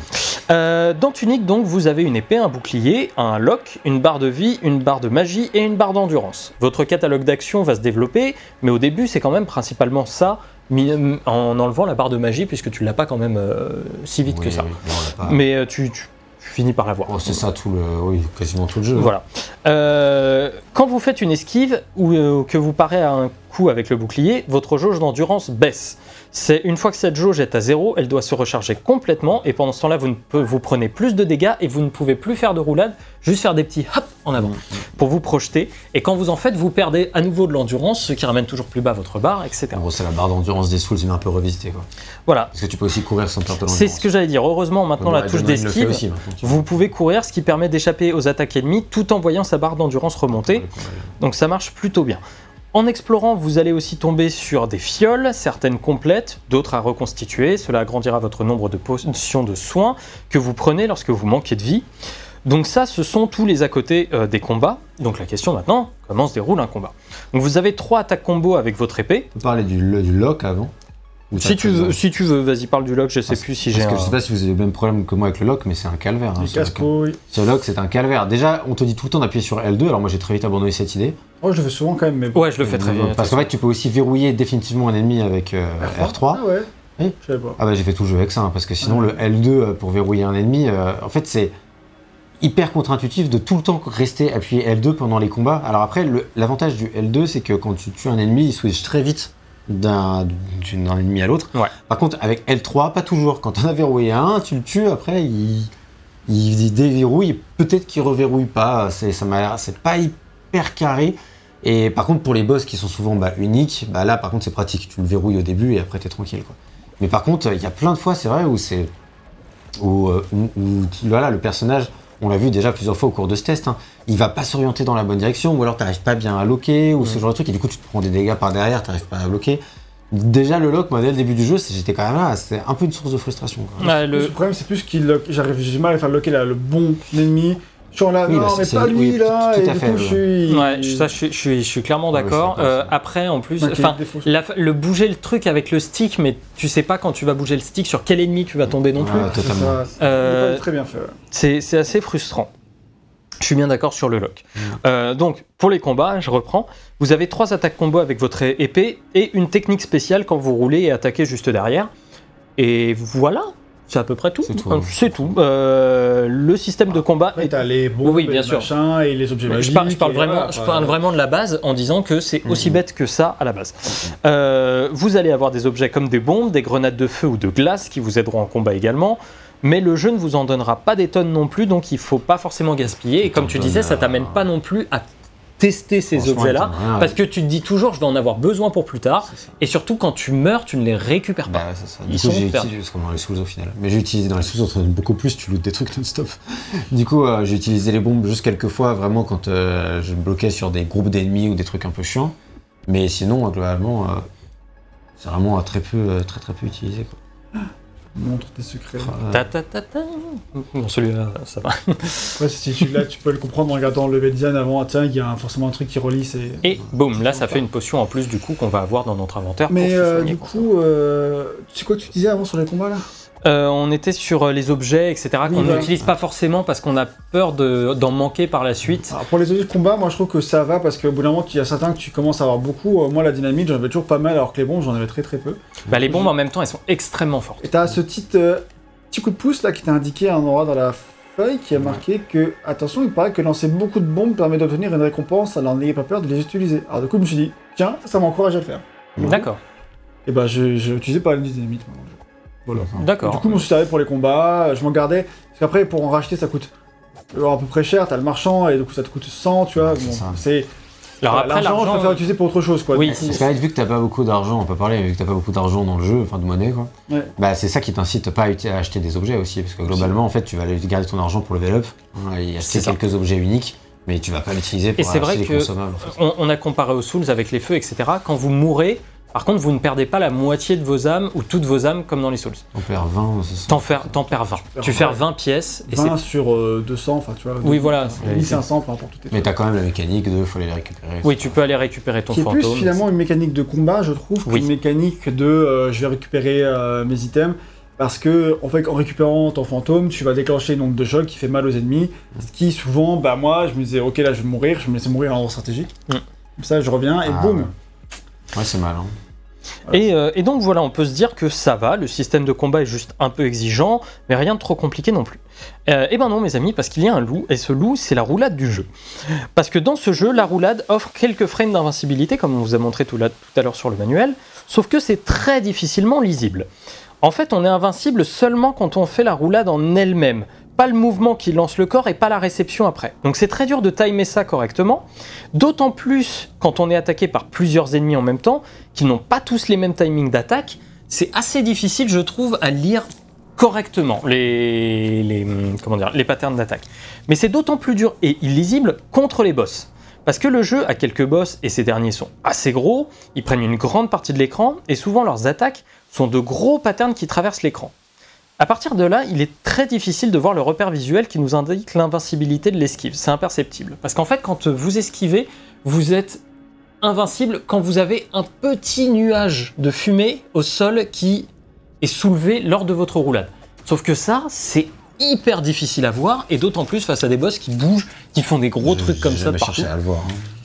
Bah, c'est à l'instinct en fait. Oui, Parfois, voilà, je, c'est ça. t'entends- je voulais quand même l'avoir, c'est parce qu'il y a des boss. En vrai, c'est surtout le gardien du jardin. Mais euh, À kill des tuches. où euh, tu. euh, tu cherches le moment d'esquive parce qu'il y a, il y a des attaques qui sont vraiment hyper dures euh, à habiter autrement, ou alors il faut être vraiment loin, et puis du coup, euh, je dis le meilleur moyen, c'est d'être dans ses pattes, et dans ce cas, il faut réussir à esquiver l'attaque, et dans ce cas, tu te mets... Le à- gardien du jardin, il a un pattern en 3 attaques et quand t'es niveau 1 comme moi, bah, tu meurs en 2. quand t'es niveau 3, déjà tu meurs en 4, alors euh, c'est Ouais. quand même... C'est euh, cauchemardesque. C'est vrai que. Mais de toute façon, de manière générale, il y a pas. Enfin, le jeu est imprécis en fait. Je pense que c'est ça qu'il faut dire, c'est que au-delà de- du de timing de l'esquive, au-delà euh, du lock, et etc., parce qu'ils sont les points qu'on détaille. Enfin, je sais pas pour vous, mais moi je trouve que de manière générale, le, le jeu est assez imprécis. Et je trouve c'est un pas peu trop. violent quand même. Ouais, je trouve pas trop qu'ils sont imprécis, hein, personnellement. il est pas. Alors, il est. il C'est est- pas d'une précision. Il est pas ultime. assez précis par rapport au combat qu'il met en scène. Ça, je suis. C'est, Ça, je suis un peu c'est d'accord. qu'il met en scène des boss, des combats, etc., des trucs qui se veulent un peu bah, dans la veine des sous, hein, pourquoi pas. Euh, mais sans avoir. Salut Naxi. Hein. mais, mais sans, mais sans avoir, euh, sans avoir la, la rigueur euh, en termes de précision euh, du gameplay qui va avec. Et ça peut, du coup, il peut y avoir- souvent y avoir des frustrations parce que souvent, tu vas être touché, t'as pas vraiment compris pourquoi t'es touché. Ouais. Euh, tu vas pas toucher un ennemi parce que l'allonge de ton épée, on en a pas parlé, mais elle est ridicule. Donc, tu vas pas toucher un ennemi sans vraiment avoir compris parce que toi, tu pensais avec la visiométrie que t'étais bon, mais tu l'étais pas. Donc, euh, il y a pas mal, il y a pas mal de trucs euh, comme ça qui fait que si le jeu était un peu moins dur, en gros, si, si c'était un peu moins corsé, je pense que l'imprécision entre guillemets du gameplay, il y aurait aucun problème. Mais le jeu étant quand même vraiment difficile, alors on peut le voir, on est mort plein de fois depuis le début du jeu. Là, j'ai utilisé une bombe par exemple. Oui, oui, plié. je vais faire ça. Et euh, bah, c'est vrai que ce, ça- c'est là que ça pose un problème et c'est là que tu peux quand même vraiment rager. je suis d'accord sur le niveau d'exigence demandé aux joueurs, Mais qui moi, n'est je ne pas comprends pas ce niveau qui n'est d'exigence. pas sustenu, enfin, euh, demandé lui-même au jeu à lui-même. Tu Mais vois. oui, ça surtout, mais surtout, ça n'a pas de. Quel est l'intérêt d'avoir dans ce jeu d'avoir euh, des trucs aussi difficiles? Dans un Souls Voilà, il y a l'épiphanie, il y a. Bah, je pense que parce que c'est le- c'est- c'est un- même les Zelda, c'est pas si facile. Les donjons de Zelda, ils sont durs. hein. Si t'as pas le save, euh, la save state, euh, ils sont durs. Mais d'accord, mais c'était des jeux des années 80, tu vois. Oui, mais c'est pas non plus trop dur. Moi, je trouve qu'il est globalement faisable. Le- le- Regarde, la lecture des patterns, elle est quand même simple. Hein. Tu prends le temps de t'arrêter deux secondes. Là, je suis, je suis assez mauvais parce mais que. mec, t'as pas fait le boss final. Hein. Moi, le boss final, je te jure. Et il est je te jure, facile le Bon, boss. toi, tu vas te taire tout de suite. Déjà, de 1, tu n'as plus le droit de parler jusqu'à la partie suivante. Alors bah on est dans la merde hein, parce que j'ai encore des choses à dire. Je suis mort, euh, je suis mort deux fois contre le. Enfin, je l'ai tenté une fois. Enfin, une fois, t'es obligé de le faire. Et une fois, euh, je l'ai tenté parce que je m'étais trompé de truc de téléportation. D'ailleurs, c'est pareil, le boss d'Elden Ring, une fois que tu as passé le boss final d'Elden Ring, une fois que tu as passé une heure et demie et que tu as compris les patterns, il est facile, tu vois. Et du deuxième coup. Non, mais là, je te parlais, moi, je te parlais pas des boss, je te parlais des. euh, des euh, ennemis normaux. Ah, moi je, parle, pour- non, moi je parle surtout, surtout des boss, parce est... À part le, à part le gardien du jardin, je trouve qu'ils sont assez faciles. J'ai pas fait le dernier boss, mais quand- encore une fois, t'es pas obligé de le faire. Non. Donc euh, voilà. Ah, et ce qui est malin. Mais, mais en tout cas, en vrai, le dernier boss, en plus il avait dit qu'il était facile, ce con. Bah, je Et- trouve que par rapport aux autres, ouais. ah bah ouais, c'est clairement celui sur lequel j'ai eu le plus mal. Vraiment, il- Oui, les, les patterns, en- il est hyper, en vrai, il est hyper intéressant. J'ai beaucoup aimé ses patterns, etc. Mais il te déboîte hyper vite. Et moi, au bout d'un moment, j'étais là, mais c'est pas possible. Enfin, t'as- je trouve qu'il est, c'est, c'est trop difficile par rapport à, à ce que le jeu essaye de te faire vivre de manière générale. Ce boss n'avait pas d'intérêt à être aussi difficile. Qu'il, qu'il, qu'il ait une petite résistance, oui. Mais, mais voilà, après, bon, le, le gardien du jardin, forcément, j'ai pété un câble, mais J'étais pas assez j'étais pas, j'avais pas le Moi, j'avais le bon niveau. J'avais le niveau 3 dans chaque Ouais. truc qu'il disait, et j'y ai passé 40 minutes. Hein. Et Parce que moi, j'ai passé 40 minutes, mais euh, quoi. Peut-être pas 40 minutes, 30, 30, mais en fait, là, je C'est pinaille. Mais, vraiment trop de temps. mais j'ai. Il j'ai est passé- fait pour que tu puisses pas passer si t'es pas niveau 1, mais en fait, tu peux. Donc, euh, Oui, mais après, moi, du coup, même avec le bon niveau, je galérais parce que ce timing de, de, de fenêtre d'esquive et tout, comme on disait, il est, il est, vraiment, il est vraiment difficile à avoir. Et il est assez, pour moi, c'est vraiment le boss. Après, j'ai pas fait le dernier, encore une fois. Le, le boss le plus dur parce que tous les autres, en fait, ils m'ont paru faciles. Ouais. je suis Tous les autres, ils ont beau être impressionnants visuellement, je les trouve quand même assez bidons. À part, voilà, le dernier boss qui m'a mis la misère quand j'ai essayé pour de vrai une fois. Bah, t'essayes pour de voir une fois, euh, tu tiens 5 secondes. Non, non, mais, non, mais là, celui-là, t'as pas le choix. Mais après, je réessaye. Ah oui. J'ai vraiment réessayé une fois parce que je me suis trompé de téléporteur. Je me suis dit, bon, bah, j'y suis, je vais tenter. Et euh, j'ai pas du tout réussi. Et je me suis fait laminer ma gueule. J'ai fait, bon, ok, tu sais quoi, tant pis. Mais le- les autres boss, t'en as pas non plus des masses. Mais moi, du coup, c'était une petite déception, peut-être même par rapport au premier boss qui est le gardien du jardin, là. Bah, tous les autres, ils sont. euh, En ça fait- va, même la matriarche. En fait, le truc, c'est que ça dépend déjà beaucoup de ta progression dans le jeu. Parce que comme on dit, à ce moment-là, le jeu n'est plus linéaire et tu peux aller à des endroits où t'es pas ça- censé Ça dépend aller. de l'ordre dans lequel tu fais. hein. Et, euh, et du coup, en fait, euh, On en fait fonction... dans le même ordre. Non. Non, non, lui, il avait le dernier boss qu'il a tué, c'est le premier boss que j'ai été buté, moi, tu vois, et du coup, il l'a défoncé alors que Ah ouais. euh, moi, j'y ai J'ai passé. euh, défoncé, mais j'ai- la première fois que j'y suis allé, je m'étais fait victimiser. tu vois. Ouais, bah, moi, Mais là, c'est moins grave parce que, comme dit, tu vois, tu peux continuer ton aventure ailleurs si tu te fais défoncer. C'est vrai que le boss ça- final, t'as plus trop de choix. C'est au c'est- final, bah, bah, de toute façon, surtout que moi j'étais. Après, j'ai fait bon, bah je vais aller level up. J'ai regardé sur internet s'il me manquait des trucs, mais non, j'étais au maximum. Donc je pouvais pas level up, j'étais déjà au maximum. Donc en fait, euh, voilà, t'as pas de. Get good. Bah, c'est ça. Ah ouais. Et après, c'est un bon. En vrai, c'est ça aussi que je voudrais dire, c'est que c'est des bons boss avec des bons patterns et à du temps. Vraiment, enfin, le boss final en termes de boss, il est, il est chouette. C'est juste que. Moi, c'est le truc, c'est que je trouve que le dernier boss, c'est un peu le un des seuls bons boss du jeu. Quoi. Les autres, je les ai trouvés pas fous du tout. Ouais. Euh, Souvent, moi, je, je trouve quand même. Matriarche, je la trouve vraiment cool. La matriarche, j'aime bien, j'ai bien aimé la matriarche. Mais les autres, Après, qui sont un peu euh, plus le, imprécis. le tank, quoi. là, le tank. le tank, euh, il est hyper imprécis. Moi, ça vraiment. Le tank, il m'a défoncé aussi. Ouais, le, bah, le tank, moi, il m'a- il m'a cassé les couilles parce que, en fait, en termes de pattern et de lisibilité de roulade, tu sais pas vraiment quand ça tape, tu sais pas vraiment si t'es invincible sur tel frame, tu sais pas si truc. Et ça fait que là, sur ce boss-là, j'ai vraiment été frustré et euh, j'en parlais avec euh, notre euh, un ami, un ami commun et on était en mode ouais non, enfin pour nous les, les boss sont un des défauts du jeu quand même. Où euh, on n'est pas, moi je trouve que c'est pas au niveau de ce qu'on pouvait attendre par rapport à la promesse Ah, du je trouve jeu. ça un peu dur, moi. Après, je le boss, euh, le boss du tank, tu restes dans ses pattes et vraiment, t'as pas de problème. Bah euh, moi il sautait tout le temps donc euh, il me cassait les couilles. C'est C'est- bon, tu vois, genre même, le- même le bibliothécaire, moi j'ai un peu galéré, tu vois. Bon lui c'est no match euh, 10 secondes. c'est vraiment euh, Non, lui c'est voilà, vraiment le boss je l'ai pas vu. dépend quoi. comment tu les joues et facteurs. de Oui, bien sûr. Bien sûr bien sûr mais enfin c'est c'est pour dire Mais- c'est- mais tout ça rentre en compte évidemment. bon, pour se replacer vite dans un contexte où euh, c'est pas des joueurs que de- de- comme nous par exemple qui ont fait euh, pas mal de, de jeux ou même euh, des Souls ou peu importe tout ce que tu veux comme jeu difficile, tu prends ce que tu veux, l'exemple qui te fera plaisir. Tunic, c'est vraiment un jeu euh, que tu pourrais donner à un gamin pour qu'il s'éclate parce qu'il y a plein de trucs qui sont vachement chouettes. Que ce soit artistiquement, musicalement, niveau design, niveau machin, il pourrait plein, avoir plein de wow effects. Tu vois, genre c'est vraiment Comme un mode facile. ah, il y a une difficulté réduite. Ok, bah c'est bon à savoir justement. Voilà. Parce qu'en fait, et la- j'allais dire, la difficulté est normale, elle est pas adaptée une option, pour ça. t'as une option mode facile, t'as une option mode invincible, c'est vraiment le Mais mode invincible, c'est pas adapté non plus, tu vois, parce que tu veux. Pour les enfants, ça va. Ah, Enfin, même. euh, Et je dirais qu'il faut pas sous-estimer les gosses Non, parce qu'on a quand même. Non, mais ils on peuvent y arriver, c'est pas la question, c'est Voilà. juste que s'ils sont frustrés, qu'ils veulent juste C'est- découvrir les énigmes et tout. c'est euh, ça, je te parle d'avoir une expérience plaisante. Bien sûr que tu peux toujours arriver à tout, mais surtout quand tu es très persévérant. Mais ah, du coup, c'est bien, la difficulté réduite, c'est très bien, ça pallie à ça. Parce que in- invincible, pour moi, c'est pas, pas, pas ce qu'elle vaut. hein. Pour- Ok, mais si en même temps qu'elle soit bien, c'est déjà bien qu'elle soit proposée. Parce que Invincible, pour moi, c'est. C'est tu pas bypasses complètement Parce truc. que tu passes à côté du, du combat, etc. Donc euh, voilà, tu vois. Alors peut-être que ça convient à certaines personnes, mais quelqu'un qui veut quand même vivre l'aventure tunique, euh, dans sa globalité, je veux dire, avec les combats inclus, bah tu peux pas le mettre en mode invincible, parce que les combats n'ont aucun intérêt. C'est quand même une Tu les fais quand même, mais après tu te fais un peu. euh, tu fais quand même bolos et tout, tu mets quand même un petit peu de temps. En fait, tant que t'as pas réussi à toucher l'ennemi, tu passes pas dans tous les cas. Donc, euh, Oui, donc euh, il faut quand même que tu arrives à lui mettre les coups, ça peut- tu peux quand même y passer 10 minutes, tu vois. C'est juste que tu meurs pas, quoi. Euh, voilà un petit peu sur, sur les boss. Je voulais juste parler un petit peu aussi du bestiaire. Il est somme toute assez classique, mais pas mal fourni quand même. Je trouve assez surprenant quand même dans l'ensemble. Euh, Ouais. Ah ouais, moi je l'ai trouvé très classique. Bah, dans son mélange de créatures un peu, euh, on va dire, de fantasy, Ouais. avec son mélange de science-fiction, qui est propre à l'univers et qu'on n'a pas encore beaucoup vu là, mais on a des éléments de science-fiction, avec notamment cette petite tourelle qui tire dessus. Effectivement. Et ce mélange de- des deux univers, je l'ai trouvé inattendu. Pour le coup, je m'attendais vraiment pas à ça. Et euh, je trouve que ça lui apporte un charme et un truc qui est dans l'ensemble très cool. Et en plus, après, tu as différents petits euh, types d'ennemis, que ce soit des passations, Ça, voilà, ça, les ça, les j'allais venir parce que j'ai trouvé. En fait, il y a, il y a des araignées, il y, a des- il y a des ennemis qui ont des patterns que j'ai trouvé assez intéressants. On en avait parlé ensemble, mais par exemple, les araignées.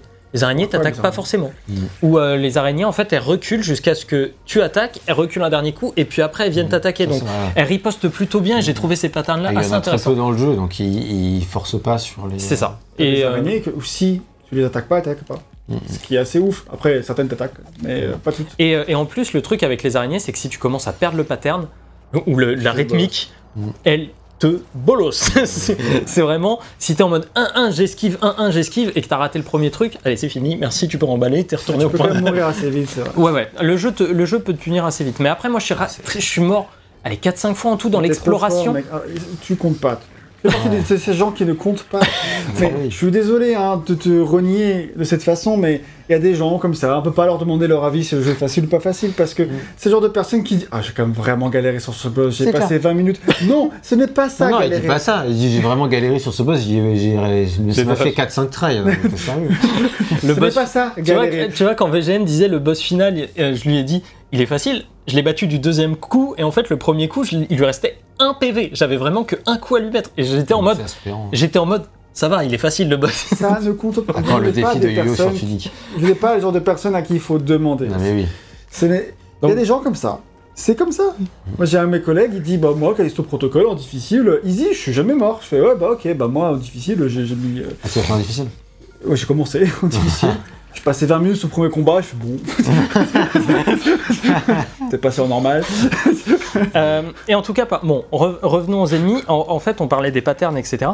J'ai trouvé aussi très intéressant que dans les niveaux parcourus, des pages nous expliquant comment ces ennemis fonctionnent soient disséminées. C'est cool ça. Ça parce qu'en fait, euh, t'arrives, Pas assez limite, je trouve. Ouais, Bah, bah, à la limite, on ouais. en vaudrait plus parce que. En vrai qu'il y ait pour c'est tous, les types d'ennemis. c'est ouais. ça. Mais Comme genre, euh, Il y a un, y a, quand tu arrives vers le ziggurat, il y a un truc où c'est marqué ennemi tire un gros rayon douloureux mais doit recharger après le tir. Et du coup, moi ce que je faisais, c'est que, bon, en tant que joueur, tu aurais fini de toute façon par avoir la lecture de ces patterns. Mais du coup, avant d'entrer dans les niveaux, j'apprenais un peu ce à quoi j'allais faire face et je maîtrisais mieux mes mouvements après. Parce qu'en fait, j'étais en mode, ok, alors attends, toi. Ok, toi, t'es celui qui tire, donc ça veut dire que je peux, te, je peux te contourner plus ou moins comme ça. Je trouvais que ça, c'était plutôt pas mal. En tout cas, j'ai trouvé ça relativement intelligent. Et dans l'ensemble, je dirais que les combats ne sont pas la force du jeu, dans tous les cas. Tant qu'ils sont relativement simples dans l'overworld, ils dérangent pas vraiment. Par contre, quand on commence à se faire agresser par de nombreux ennemis, d'un coup, là, ça commence vraiment à montrer Le- ses faiblesses avec Ah. ça. D'ailleurs, à ce titre-là, mon plus gros problème par rapport au combat du jeu, c'est pas tellement leur difficulté, mais je suis assez d'accord sur le fait que si le jeu était moins dur, il aurait peut-être été meilleur. Parce qu'il a pas besoin d'être. En fait, peut-être pas meilleur, mais il aurait rien perdu. Vo- En fait, voilà, ça c'est c'est vrai.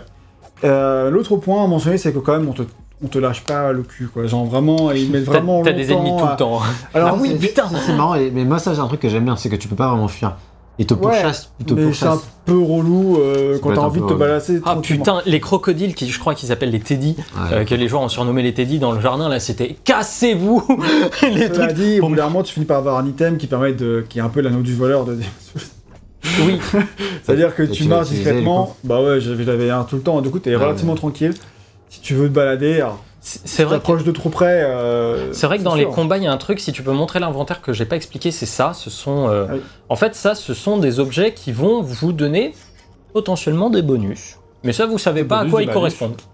Tu verras. Voilà, tu, tu testes. Testez, vous verrez bien. J'ai mis hyper longtemps à comprendre ça. On peut ça, mais. Bah moi je, les- moi je les mettais et, euh, et, vous tard, pouvez, je- et vous pouvez augmenter le nombre de slots que vous avez Ouais. en allant jeter des pièces. En Non mais enfin tu vois, je, celle-là elle est assez, elle est assez compréhensible dans, dans le manuel par exemple. Ouais, il faut le voir. À 60% du jeu. Quoi. Mais vraisemblablement VGM, euh, tu- faut juste le voir, quoi, dans le manuel. Moi, j'ai mis un peu plus de temps. Enfin, Non, mais j'avais compris le puits, tu vois, mais euh, comprendre comment interagir avec ce truc-là, euh, c'est pas ce truc évident. Puis euh, ça a pas du tout été game changer sur ma partie, hein, d'avoir des trucs là. Ça... En tout, cas, voilà. en tout cas, voilà, maintenant qu'on a vu un petit peu tous ces éléments-là, je, je vais poser la question, est-ce qu'on est face à une cohérence de game design à toute épreuve? Parce que c'est une question qu'on peut véritablement se poser, parce qu'on a parlé des différents éléments qui se rejoignent, etc. Est-ce que Le véritablement, gros cocktail que c'est, quoi. voilà, est-ce que véritablement tout se rejoint aussi bien que le jeu espérerait peut-être? Alors, on a, comme je dis, parlé de beaucoup de choses, des secrets dans le level design, des secrets dans le manuel, des secrets dans l'environnement. Bref, la base de tout ça est dans le manuel. Ce dernier regorge de secrets et d'éléments cachés qu'il y a à la fois le gameplay, l'histoire, l'environnement, mais le tout n'est pas fait d'une manière aussi particulièrement cohérente que dans d'autres jeux dont il peut s'inspirer. Et notamment à ce moment-là, si on compare le, compare le jeu à un Fez ou à un Witness, il n'a clairement pas leur cohésion globale. il fallait pas de combat dans. Non mais voilà, et je fais, Tunic en fait il relie ses idées de design par le fait que ce soit un jeu vidéo. Il assume ça jusqu'au bout, même si sur certains points ça n'a pas vraiment de sens. Fez et Witness, eux, tournent autour d'une mécanique particulière et en font leur cœur de jeu, mais aussi leur cœur d'univers. C'est vraiment pour ça que c'est aussi cohérent. Dans Tunic, le cœur de jeu, le cœur de l'univers et le cœur du manuel sont différents. C'est un jeu d'aventure avec des énigmes en plus. C'est un Zelda dont l'overworld cache des choses. Fez et Witness, ce sont des jeux d'énigmes dont le monde est une énigme au sens propre comme au sens figuré. Et du coup, le- l'expérience proposée par Tunic est forcément différente. Si j'invoque en fait cette comparaison, c'est parce qu'elle nous a semblé évidente à tous les trois quand on a joué, mais parce que le, créateur cite aussi Fez comme une de ses inspirations. Il a créé un langage comme euh, Phil Fish en a créé un pour Fez. Il a créé des énigmes inhérentes au monde comme euh, Jonathan. Blow euh, avec, The Witness. avec The Witness. Cependant, il va pas peu- aussi un loin. peu- Un peu X-Braid aussi. hein. Beaucoup moins. Oui. Mais il y a quand même des aspects un peu similaires. Voilà, et je dis, en fait, cela, dit, il va pas aussi loin que ces deux autres, parce que c'est pas nécessairement ce qu'il cherche à faire non plus, je pense. À mon sens, Tunic veut avant tout être un jeu d'aventure. Il veut s'adresser au plus grand nombre en proposant une aventure à la Zelda plutôt maîtrisée, même si un peu inférieure à Zelda, euh, dans laquelle certains vont aller au-delà en disant Ah putain, il y a des trucs en plus. Pas obligé d'aller au-delà en fait, ça. Oui, c'est ça. au-delà, mais. C'est pour ça que je dis on peut si on veut. Et dans, à ce niveau-là, ça m'a rappelé Gravity Falls. Euh, Gravity Falls, c'est un jeu, pré- c'est un- c'est un- c'est une série qui est présentée comme étant pour les enfants à la base, mais avec des énigmes, un lore et un secret final qui a demandé les efforts de dizaines de personnes pour le résoudre à travers le monde. En fait, Gravity Falls, il y a l'histoire, il y a des trucs pour les enfants qu'ils ont kiffé, et il y a en plus des choses cachées, des secrets, des trucs et des machins. Après, alors je suis 100%, hyper 100% d'accord, carrément même, avec euh, ce que tu as dit sur la première partie, mais un tout petit peu moins sur la, sur la dernière, sur le fait que euh, c'est pas non plus totalement optionnel. Ce truc-là, ça fait quand même vraiment partie du, du- du design. Si tu Ça veux fait aller- partie, mais c'est pas autant que The Witness, tu vois. Bien sûr, mais ça, je suis 100% d'accord avec cette partie-là qui disait qu'effectivement, ces jeux- le- enfin, que Tunic a pas cette, euh, cette aura-là. Et d'ailleurs, Je la cherche pas trop non plus.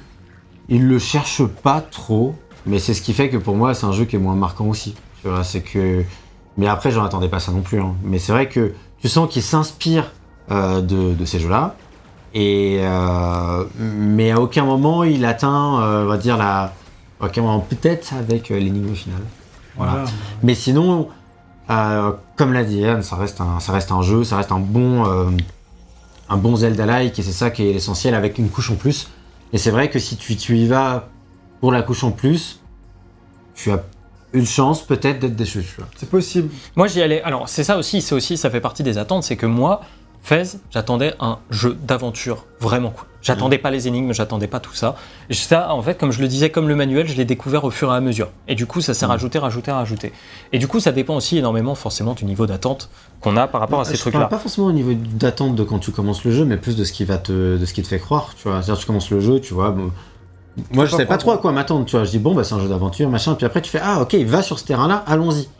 Et au moment où il me dit allons-y, moi, je, par exemple, pour, c'est pour mon avis personnel, je trouve que il va pas forcément toujours aussi loin que ce qu'il aurait pu, ou alors. euh, et, et ça fait que bah, ça peut décevoir ce côté-là une fois qu'il dit allons-y.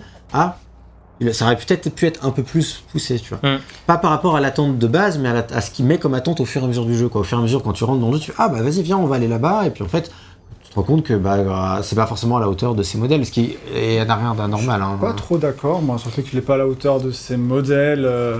Moi, je trouve qu'il est, il est presque à la hauteur de Fez. Après, voilà, je veux dire, par rapport à Witness, Witness, c'est un jeu qui est 100% ça, donc du coup, c'est pas la même chose du tout. C'est pas, c'est pas se Bah, c'est- comparer C'est au ce même que je, titre. voilà, c'est ce que j'expliquais en fait. oui. euh, Mais ça peut être comparé au même titre.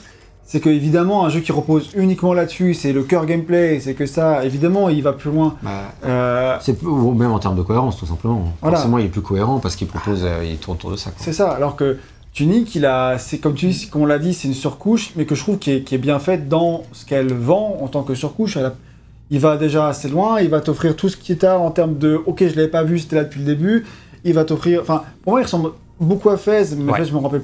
Fez, c'est pareil. Il Oui, a, Fez, il en a- fait, Fez, c'est la un même peu idée. aventure, mais euh, mais pour le coup, qui est quand même beaucoup moins bien que Tunic euh, si tu fais juste l'aventure, je dirais. Oui.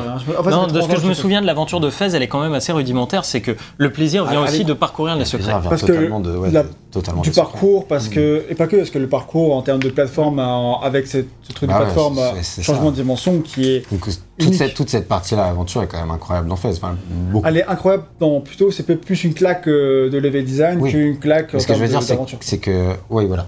Mais en soi, si tu compares ça, c'est beaucoup plus stimulant et original, on va dire, que juste un petit Zelda-like tout Ça, simple. vrai. Après, ça dépend. Évidemment, tu peux largement préférer jouer un petit Zelda-like, et dans ce cas-là, bah, Go Tunic, euh, sans problème. Mais euh, en termes euh, de trucs Et plus encore- ou moins objectifs, C'est il y a un truc qui est classique, l'autre c'est une claque, tu vois.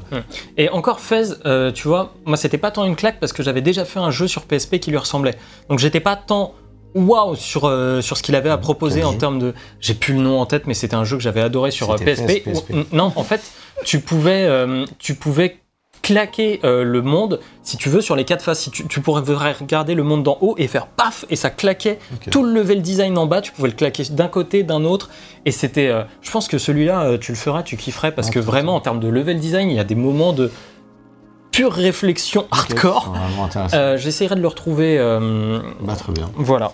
Et donc voilà, moi c'est comme ça un petit peu que je distingue ces jeux Fez, Witness, etc. Certes, ils s'en inspirent, Je Mais il a pas- compare à ce jeu-là. Voilà. C'est ta- réussite à euh, Bah, surtout quand on passe autant de temps à te comparer, parce qu'on pourrait très bien dire bon t'essayes, mais tu t'es complètement planté. Oui. Enfin, voilà, oui, oui. encore une fois- oui, ça va pas forcément. Enfin, je sais pas trop comment dire, mais c'est parce qu'on parlait de la cohérence hein, aussi globalement hein, du jeu. Donc, oui. euh, Parce qu'après, la cohérence, elle est aussi dans le fait que le, le jeu en lui-même, c'est aussi une déclaration d'amour au jeu vidéo. c'est clairement ça. Et que c'est un jeu de, de jeu vidéo qui aime le jeu vidéo et qui te met dans la peau d'un joueur de jeu vidéo avant tout, presque. Parce Ouais. qu'à à travers son manuel, à travers sa recherche de secrets, t'as presque une, une aventure dans l'aventure qui est celle que toi tu vis et dans laquelle tu te transposes par rapport à comment tu pouvais jouer au jeu vidéo quand t'étais enfant, et, etc. Que ce que les autres jeux n'apportent pas du tout non plus. Quoi. Sûr que le mec a quand même mixé Zelda, Dark Souls, The Witness, Fez.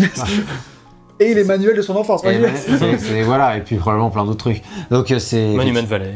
voilà, c'est effectivement une déclaration de mec qui aime le jeu vidéo et euh, les jeux vidéo, euh, les bons jeux vidéo on va dire en Oh, plus. ouais. quand même. Voilà, Oui, c'est oui, pas, c'est Monsieur pas, a de bonnes références. c'est pas des inspirations. Alors moi, mon inspiration, c'est Homefront. Je teste la Corée. On glisse. Je l'avais pas vu venir celle-là, j'avoue. Tu- On frotte, hein. Il les a fait hein, pour rappel. hein. Ouais, c'est vrai. Euh, donc voilà, on en a un petit peu terminé sur toutes les questions gameplay, design, etc. Ça vous va, je pense messieurs qu'on a fait un bon Je pense tour, qu'on hein. On a fait un, un bon tour effectivement sur le gameplay pour dire effectivement tout ce qui est combat, etc. C'est pas le, le top du Mhm. top, la panacée, mais, mais que ça gâche pas le jeu pour autant. voilà. C'est ça. Mais que c'est bien de savoir du coup qu'il y a un mode plus simple. Ouais, qui est un Oui. peu caché comme ça, que les options, faut aimer, faut chercher les options, ouais. Je les avais pas vus alors d'habitude. Non, c'est vrai que moi non plus, j'avais juste noté le mode invincible, mais j'avais pas noté le Je mode. commence à prendre le, de, nos jours le réflexe d'aller checker toutes les options de, Bah, de customisation qu'il y a dans les là, jeux. J'ai pas fait bizarrement. Parce que les jeux indés, Parce que je par contre m'attendais pas trop, mais les, jeux euh, commencent à le faire de plus en plus. Et peut-être qu'à travers ça, il s'est inspiré de Céleste, etc., qui est sorti Ah, avant. sûr. Potentiellement, potentiellement. hein, de toute façon, euh, c'est ça le jeu vidéo. hein, constamment, ça se nourrit des autres créations et tout. Enfin, comme n'importe quel milieu artistique. finalement. Euh, donc, on va parler des, gra- de la gra- des graphismes pardon, et de la technique. Bon, si j'ai dit que Tunic était l'œuvre d'une seule personne, en réalité, il a eu de l'aide, notamment sur les graphismes, un peu comme Tu peux euh, dire la Jonathan- direction artistique là? Ouais, la, la direction artistique, euh, comme Jonathan Blow en avait eu besoin pour The Witness, où le mec est arrivé, il a fait Mec, c'est plus que rudimentaire, c'est chaud là ton truc, on va, on va pimper un peu ton monde. Ça va être Pimp My Ride, mais sur. Et il a bien fait, hein, c'était mieux après. hein. Donc euh, voilà, depuis 2015, en fait, il a déjà une idée assez précise de ce qu'il voulait comme identité visuelle. On voit des images d'un renard, d'une eau turquoise, d'une eau très très verte. Bref, des tons colorés très marqués et assez pétants, mais il a eu besoin d'aide pour aider à rendre, à avoir le rendu qu'il voulait. Et c'est là qu'entre en scène Eric Billingsley, qui travaille sur le level art, et je cite Schuldice sur ce qu'il voulait faire du jeu. Dit Une des choses que je considère être le tout début du développement, c'est qu'il n'y avait pas de personnage. C'était juste un diorama de formes avec des perspectives isométriques. Il n'y avait pas vraiment de texture ou quoi que ce soit, il y avait juste des éclairages, des ombres et des surfaces planes sur lesquelles se reflétait la lumière. Et ça avait l'air cool, j'avais déjà envie d'explorer ça, euh, comme on pourrait explorer un monde qui a cette apparence. Donc dès le début, il y avait eu cette idée d'un monde très, entre parenthèses, ça fait artiste un peu pédant et insipide de le dire, mais c'est comme ça, très sincère dans sa forme rigidement défini, que des lignes claires verticales dans des perspectives isométriques viennent délimiter le monde. C'est-à-dire que le monde, par là, si vous n'avez pas compris, il est figé. Il n'est pas en mouvement. C'est vraiment un monde qui est figé. Et on le voit d'ailleurs dans le fait où, si tu coupes les arbres, ils repoussent pas. Tu Ça, vois, ça, c'est- un des et trucs ça, persistants. Ça, c'est très bien depuis le temps que j'attends qu'il y ait ça dans le jeu. Moi, je le, je le voulais dans GTA 6, j'ai eu dans Unique. Tu en parlais déjà dans ta GTA 5. Tu Ouais, disais, mais je me rappelle très bien. Moi, je veux un GTA où quand je casse un lampadaire, après je reviens et il y a des gens qui réparent le lampadaire. Mais bien sûr. J'ai jamais oublié cet exemple. Je me suis dit, c'est les gars. Et, Et un euh, jour, on peut faire ça, c'est bien. et il Ah, on dit, peut euh, le faire maintenant. Ils le feront. Et il dit, il continue, c'est comme si on regardait une carte. C'est ce genre d'espace esthétiquement parlant que je voulais recréer. Puis j'ai commencé à construire tout ça et je m'en suis rendu compte qu'il y avait besoin d'y ajouter un certain niveau de réalisme graphique pour lui donner plus de richesse. C'est un jeu qui parle d'un monde dévasté, c'est très difficile de faire passer l'idée d'un monde dévasté avec des illustrations très très propres. Et donc, on y a ajouté un peu de bruit visuel, et ça s'est avéré être un défi pour parvenir à équilibrer ces deux choses. D'un côté, il fallait que ça reste fidèle à cet aspect architectural simpliste et fait de boîtes carrées, et de l'autre, que ça reste visuellement intéressant pour ne pas donner l'impression au joueur qu'il évolue dans un monde incomplet. Et tout cela peut se résumer à ajouter la bonne quantité de choses visuellement intéressantes. C'est quelque chose, sur lequel nous avons passé beaucoup de temps du genre. Ça a une apparence encore beaucoup trop compliquée, il y a trop de détails visuels, il faut en retirer. Ou encore, ça a l'air trop ordinaire, il faut plus de détails visuels. Et ça a beaucoup changé tout au long du développement, ça a été très lentement affiné. Et à ce moment-là, il cite évidemment Monument Valley. Monument Valley, lui, est encore plus simple et épuré dans, son levé- dans, dans sa direction artistique. mais Un jeu Monument Valley, aussi. c'est un jeu mobile qui dure deux heures. Donc là, forcément, ça allait pas pour le monde Ah, de oui. Tunic. Euh, et voilà, ces, ces espèces de couleurs immaculées et un monde assez rigide basé sur des lignes vives, on retrouve clairement ce que fait Us2 avec Monument Valley en regardant Tunic. Et personnellement, j'ai adoré l'ambiance graphique du jeu. C'est incroyable, je trouve le rendu un peu peluche qu'ils ont, un peu. euh, euh, j'ai l'impression de pouvoir toucher ces textures, tu vois, de les connaître un petit peu en étant, euh, en étant de loin. euh. En fait, il a un côté, au-delà de la peluche de- du, du personnage ou des ennemis, d'ailleurs, la peluche officielle est en rupture de stock, mais dès qu'elle existe, je, je l'achète. La, la peluche tunique, quoi, la Ouais. peluche crocodile. La peluche peluche tunique. Crocodile, pourquoi pas, mais le renard d'abord. Ah, il y a aussi une peluche crocodile. Non, non, non, Non, mais bon, on sait jamais. chaque hein. chose en son temps. Les fans, euh, les fans. Et ben, au-delà de ça, même, tu sais, les, les petits, les petits arts comme ça, là, tout, tout est en mousse, en fait, une t'as l'impression mousse, qu'il y avait une, un petit...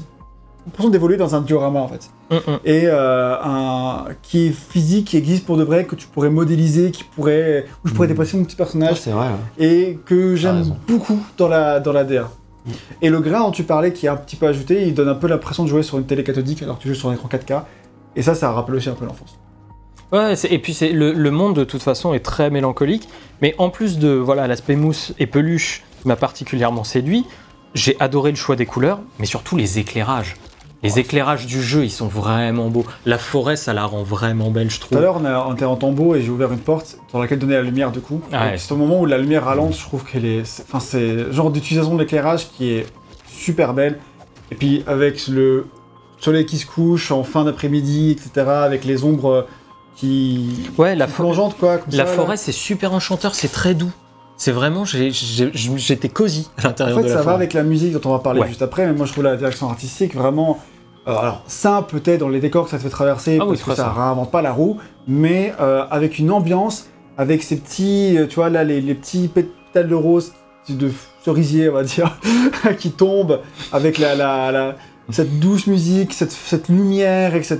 Et tu te sens vraiment bien. Et en fait, moi, c'est un jeu dans lequel je me suis vraiment senti bien. Euh, en y jouant, j'étais vraiment, alors dans Tombeau Sombre, pas tellement bien, dans le pluie, voilà. Oui, dans certains endroits, moins. endroits où c'est fait pour, quoi.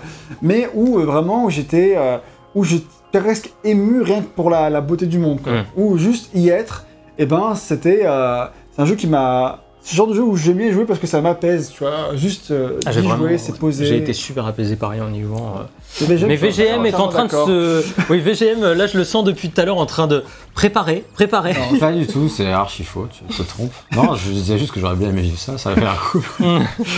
Non, moi ça m'a pas trop fait ça. J'aime enfin, beaucoup la direction artistique du jeu, mais. euh, Mais voilà. C'est déjà bien, écoute, hein. C'est de- voilà, c'est tout. euh, J'ai j'ai pas- j'ai pris plaisir. Tout ce que tu dis, c'est vrai. euh, Je le remarque. Euh, Mais pas le Mais coup j'ai de cœur. pas. euh, Ouais, voilà. Il y T'as a pas, pas eu n'y a pas eu le coup de cœur qui transforme euh, la belle direction artistique en quelque chose de plus. Mais euh, non, non, euh, je trouve euh, tout le jeu très joli. Mais c'est vrai que ça m'a pas. J'ai j'ai pas ressenti tout ce que vous avez ressenti et j'en suis bien marié. et- Mais voilà, je ne peux rien dire. Et, euh, et moi, mon, mon vrai petit coup de c'est cœur. vraiment euh, très personnel comme ouais, ressenti. bien je sûr. Ah, c'est sûr. Mon, mon vrai petit coup de cœur graphique, c'est euh, c'est au moment où tu arrives vers euh, le ziggurat et t'as un pont qui t'amène et il y a une mise en scène d'une porte Oui. dans le fond et j'étais waouh c'est Ça, j'ai bien aimé, mais c'était moins mon kiff que les forêts. Oui oui non mais d'accord mais tu vois il y a des moments où la, la mise en scène sert vraiment l'esthétique Ouais. du jeu et où j'étais ah, Bah, c'est quand tu montes. stylé. Alors, en fait, la- par la direction artistique, pour parler de ça aussi. Évidemment j'y arrivais. tu arriverais, mais. Donc là, pour illustrer un endroit qui m'a particulièrement euh, touché visuellement, euh, à l'écran, on va pas trop dire les termes, parce que sinon spoil oui, un oui, peu, oui. mais, mais vraiment. euh, ce moment-là, il est très très beau. Direction artistique. là, Ouais. quoi. Le mot. euh, ça. Petite, euh, T'en souviens? Bah, je pense, oui. Euh, Non, mais je suis- je suis Tu d'accord. à 100% qu'on est là Woodcore, mais je pense, euh, oui. Je... Mais, euh, mais et aussi à rentrer évidemment dans le dans la direction artistique, ce manuel. Mais qu'est-ce qu'il est beau ce manuel? Qu'est-ce qu'il est beau Les Ouais. illustrations sont trop trop Le, belles. ma- le manuel est vraiment joli. Non, je suis d'accord. Parce que ça rentre vraiment dans le truc de direction artistique. Et je veux Il y a dire, un les, peu fourre-tout en plus, tu vois. Il y a Ouais. pas- Il y, a un truc cohérent, mais euh, ça marche bien. les Les premières sont dans pages un qui- ordre un peu bizarre. Ouais. mais les Pour premières, manuel. les premières pages qui t'expliquent l'histoire. Ouais. Mais genre, t'as des artworks qui sont superbes, quoi. J'en ai pas encore trop des artworks à ce stade-là du jeu, mais t'as quand même des jolis. Bah ça, tu vois, tu, le montrais, mais ça, artwork que j'ai pour l'instant dans mon petit manuel. même ça, c'est, je trouve ça super beau. Euh, vraiment, j'ai adoré et, euh, et je pense que c'est aussi un des trucs qui fait que le jeu a mis très longtemps à sortir. C'est que arriver, faut, faut le faire le manuel quoi. Et faut, faut réussir à le faire sans qu'il soit trop lourd, sans que. Enfin, c'est Mm. l'équilibre du manuel est, je pense, Bah, euh, ouais. Très difficile à De toute avoir. façon, je regarde déjà Cours. à partir du moment où t'es tout seul pour faire tout ça. Euh, Cours petit cours. t'es pas vraiment tout seul. Bon, C'est de l'autre côté petit. C'est- avant. A- il y a- Non, c'est pas là. C'est. Ah, pourquoi tu me m'as dit en erreur alors? Ça ne va pas du tout. C'était derrière.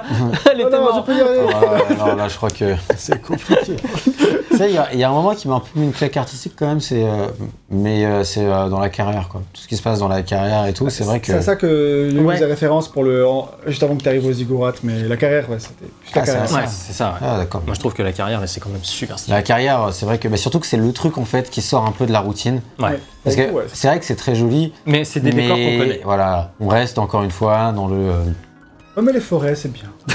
Voilà, c'est pas moi qui vais te dire le contraire.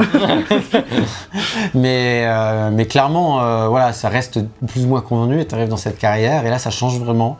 Et c'est pas forcément le ton, le truc que je préfère de base, même que je préfère peut-être dans le jeu, mais c'est là vraiment où j'ai fait euh, ah ouais, là il y a vraiment un truc, euh, c'est vraiment particulier. Cette carrière, elle est que dans Tunic, tu vois. Alors que tout le reste Oui, du décor, euh, globalement, ça peut être dans un peu n'importe quel jeu où il y a Ouais, C'est eu- plus les couleurs, elles sont quand même Ouais. assez relativement uniques, je trouve. Ça, quand je suis d'accord, hein, totalement. Il y, a- il y a une patte artistique euh, qui est propre. Quoi. Je peux plus vraiment au niveau des décors. euh. Puis le manuel, évidemment. ouais. Et puis le manuel.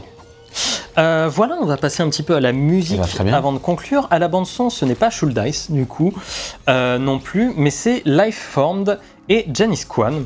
Donc on les connaît pour la très cool bande son de Dust Force, si vous l'avez jamais écouté, elle est très sympa.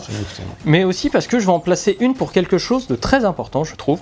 Ils ont réalisé la bande son de Double Fine Adventure, le documentaire sur le studio Double Fine qui est sorti en 2014. Pas le jeu de Wolfen Adventure. Non, c'est non, a- c'est euh. Double Fine Adventure, c'est le documentaire euh, sur le studio Double Fine qui est sorti en 2014. C'est un documentaire qui retrace euh, la création de, de Broken Age. Je connais. Bah, en fait, Euh, c'était son nom, en fait, un- quand il était euh, crowdfundé, crowdfundé, c'était Double Fine Adventure, son petit nom. Tout à fait. Et aussi parce que ben, sa suite est sortie en début d'année 2023. Elle s'appelle Psychodyssey et elle parle du développement Ouais. ultra chaotique. Toi, Ah. tu prends des raccourcis J'ai qui pris un vont- raccourci là. spécial sur raccourci. Et elle parle du développement ultra chaotique de Psychonauts 2 et de son prédécesseur en VR, euh, Rambus of Ruins.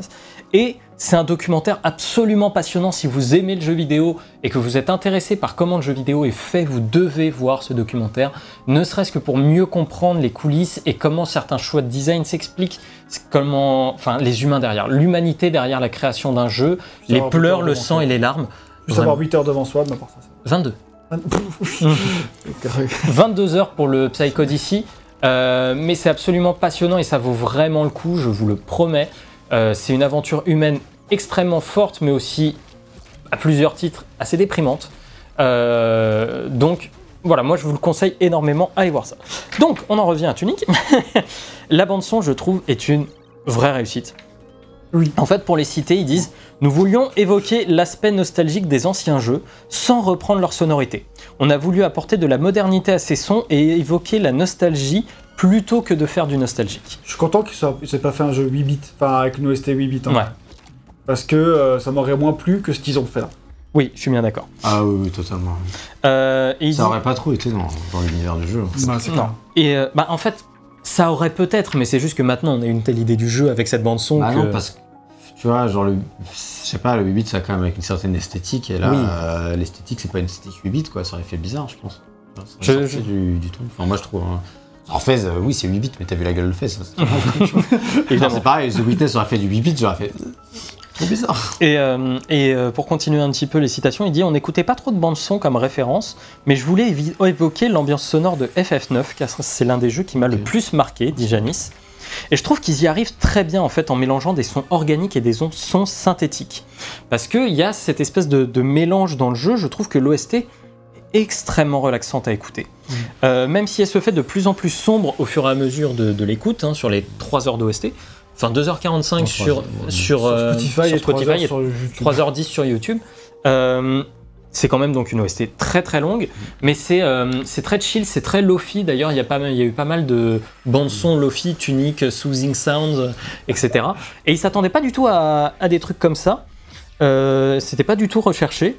Ils disent, je pense qu'on a créé des types de musique qu'on aime écouter, quelque chose d'assez rythmé mais atmosphérique et assez immersif bien sûr. Je voulais que vous soyez plongé dans le monde de Tunic. Et pour continuer, je ne voulais pas vraiment quelque chose qui t'éclate à la gueule en termes de musique. C'est-à-dire que quand il y a du challenge, je trouve même que l'ambiance relaxante de la musique aide. Et c'est assez difficile à équilibrer, savoir rester en contraste sans jurer avec ce à, à quoi on joue. Parce que c'est vrai que les musiques de boss, c'est pas là où le jeu commence à te balancer des gros trucs. Non, ça reste plus. Oui. Ça paraît, il y a un petit peu plus de rythme. Mais ça reste. Ils euh, ont pas singé Dark Souls sur celle-là. Non, vraiment pas du tout. Oh, ça aurait tant mieux. Hein, Bah ouais, franchement. Et, euh, et il continue. Et je, je continue. euh, dernier. Et je continue à le citer, ils disent Même si ça s'y prête dans la narration, passer de quelque chose de plus organique à du synthétique n'était pas non plus dans mon intention. C'est plus que les tons sérieux du jeu co- collaient mieux à des sons synthétiques. On espère que ça a amené du mystère et de l'intérêt dans la bande-son. Et pour terminer sur les citations, Eric Billingsley, qui est le level artiste, explique On parle souvent de la manière dont les décors, euh, dont les décors influent sur la musique, mais je pense que l'inverse est aussi vrai. Si je voulais définir un peu plus l'ambiance d'un lieu, je montrais des ébauches euh, des lieux à Terence et Janice, donc les deux compositeurs, puis ils me faisaient un retour musical et je m'inspirais de ce qu'ils créaient. Et c'est vrai que ça, du coup, ça crée une osmose assez générale, je trouve, dans le jeu. Bah ouais, bah franchement, alors, la musique c'était mon premier coup de cœur presque avant la, la direction artistique, mais en fait finalement un peu en même temps, parce que quand tu arrives, quand tu démarres le jeu, l'ambiance visuelle, alors déjà euh, le, le renard tout mignon qui, qui se réveille en baillant, euh, qui s'étire et tout, euh, très très mignon. Ça va, j'ai fait Stray cette année. hein. Oui, mais Déjà vu. déjà vu. Ok, vu. Sorti avant celui-là. c'est vrai. C'est pas pour moi. Et euh, un mois après, quoi. et donc, du coup, euh, t'as Madagascar, et après, t'arrives sur cette plaine qui est très belle, avec une belle direction artistique, une belle lumière, et cette musique très apaisante qui va forcément avec, et qui, forcément, ça, ça, ça envoie du lourd, quoi. Et, euh, et j'étais forcément, ouais, très, très, très. J'ai beaucoup été plu, beaucoup plus, ça m'a beaucoup plu, trop convaincu, j'arrive pas à trouver les mots, Ouais. c'est que voilà, c'est. Non, non, moi pareil. Je suis en perte tes mots, c'est que. Non, non, mais moi je suis, je suis assez d'accord avec ça, c'est que j'ai adoré réécouter la, la bande son en fait. Je l'ai réécouté et j'étais. Ah putain, c'est quand même super cool à écouter, c'est très chill. En fait, je- je- à peine je lance la bande son et je vois les décors du jeu, je vois tout ça, tu sais, et j'y suis à nouveau et c'est la détente et je suis au bord de l'eau. Quand t'es quelqu'un comme moi qui me- utilise beaucoup sa PS5 pour utiliser Netflix ou des trucs comme ça, en fait, à chaque fois que moi je lance le, ma PS5, je tombe du coup sur la musique de- qui est du menu euh, du dernier jeu auquel j'ai joué, et à chaque fois je tombe sur la musique de Tunic, je suis genre. Ah. Et genre de truc qui fait du bien, t'es là, genre tu kiffes, tu, fais, tu kiffes ton moment, t'es là. Ouais, c'est pas envie d'aller sur ton onglet Netflix, ça va rester sur ta musique et tout. Parce que franchement, euh, les musiques elles sont, elles sont super belles. Euh, c'est fait partie des OST qui sont dans mon combat de quel est l'OST que j'ai préféré de Ah ouais, à ce 2022. point-là. Ouais, Je peux vraiment comprendre. adoré euh, l'OST de. En fait, in-game déjà, en fait. euh, alors, musique de combat moins que les autres, parce que dans les, même dans l'album, les musiques de combat, c'est vraiment pas celle qui me plaise le plus. Mais, euh, mais ouais, si, si, c'est vraiment une OST qui m'a qui m'a transmis encore une fois, beaucoup d'émotions. Nostalgique, euh, d'apaisement. euh, Et en plus, sans non plus aller taper dans la quoi. nostalgie facile. hein, je trouve. Ils sont, ils- vraiment, euh, j'ai pas trouvé que c'était nostalgique pour être nostalgique, c'est juste, ça, ça évoque ce sentiment de nostalgie. Oui, c'est ça. Après, tu vois, in-game, euh, moi je trouvais que, ah bah, un peu comme le reste, à la fin, ça, comme, ça finit par se répéter quand même, parce que t'as toujours le même. euh, t'as une musique par environnement, ce qui est assez classique, et euh, pareil, moi je les ai beaucoup aimés, hein, clairement. Mais c'est vrai que in-game, justement, à la fin, je commence, j'en avais un petit peu marre, tu vois. Alors que par contre, je trouve que l'album, pour le coup, moi je revois pas spécialement le jeu quand je l'écoute, mais par contre, euh, clairement, il est hyper chill, hyper agréable, et, euh, et c'est sûr que c'est vraiment un plaisir de l'écouter, euh, même hors jeu. Et là, au moins, il se répète pas, vu qu'il y a track. c'est ça. Mais j'ai été étonné de voir qu'il durait 3 heures. Parce que pour moi, il y avait genre maximum une heure de musique, tellement à la fin, j'avais l'impression d'entendre tout le temps les mêmes. Et en fait, euh, genre c'est de la musique du jardin là, par exemple. Flex pas, Guy. faire. De quoi dire. Putain, il flex. Écoute, je vous propose euh, qu'on écoute la musique. Allons-y.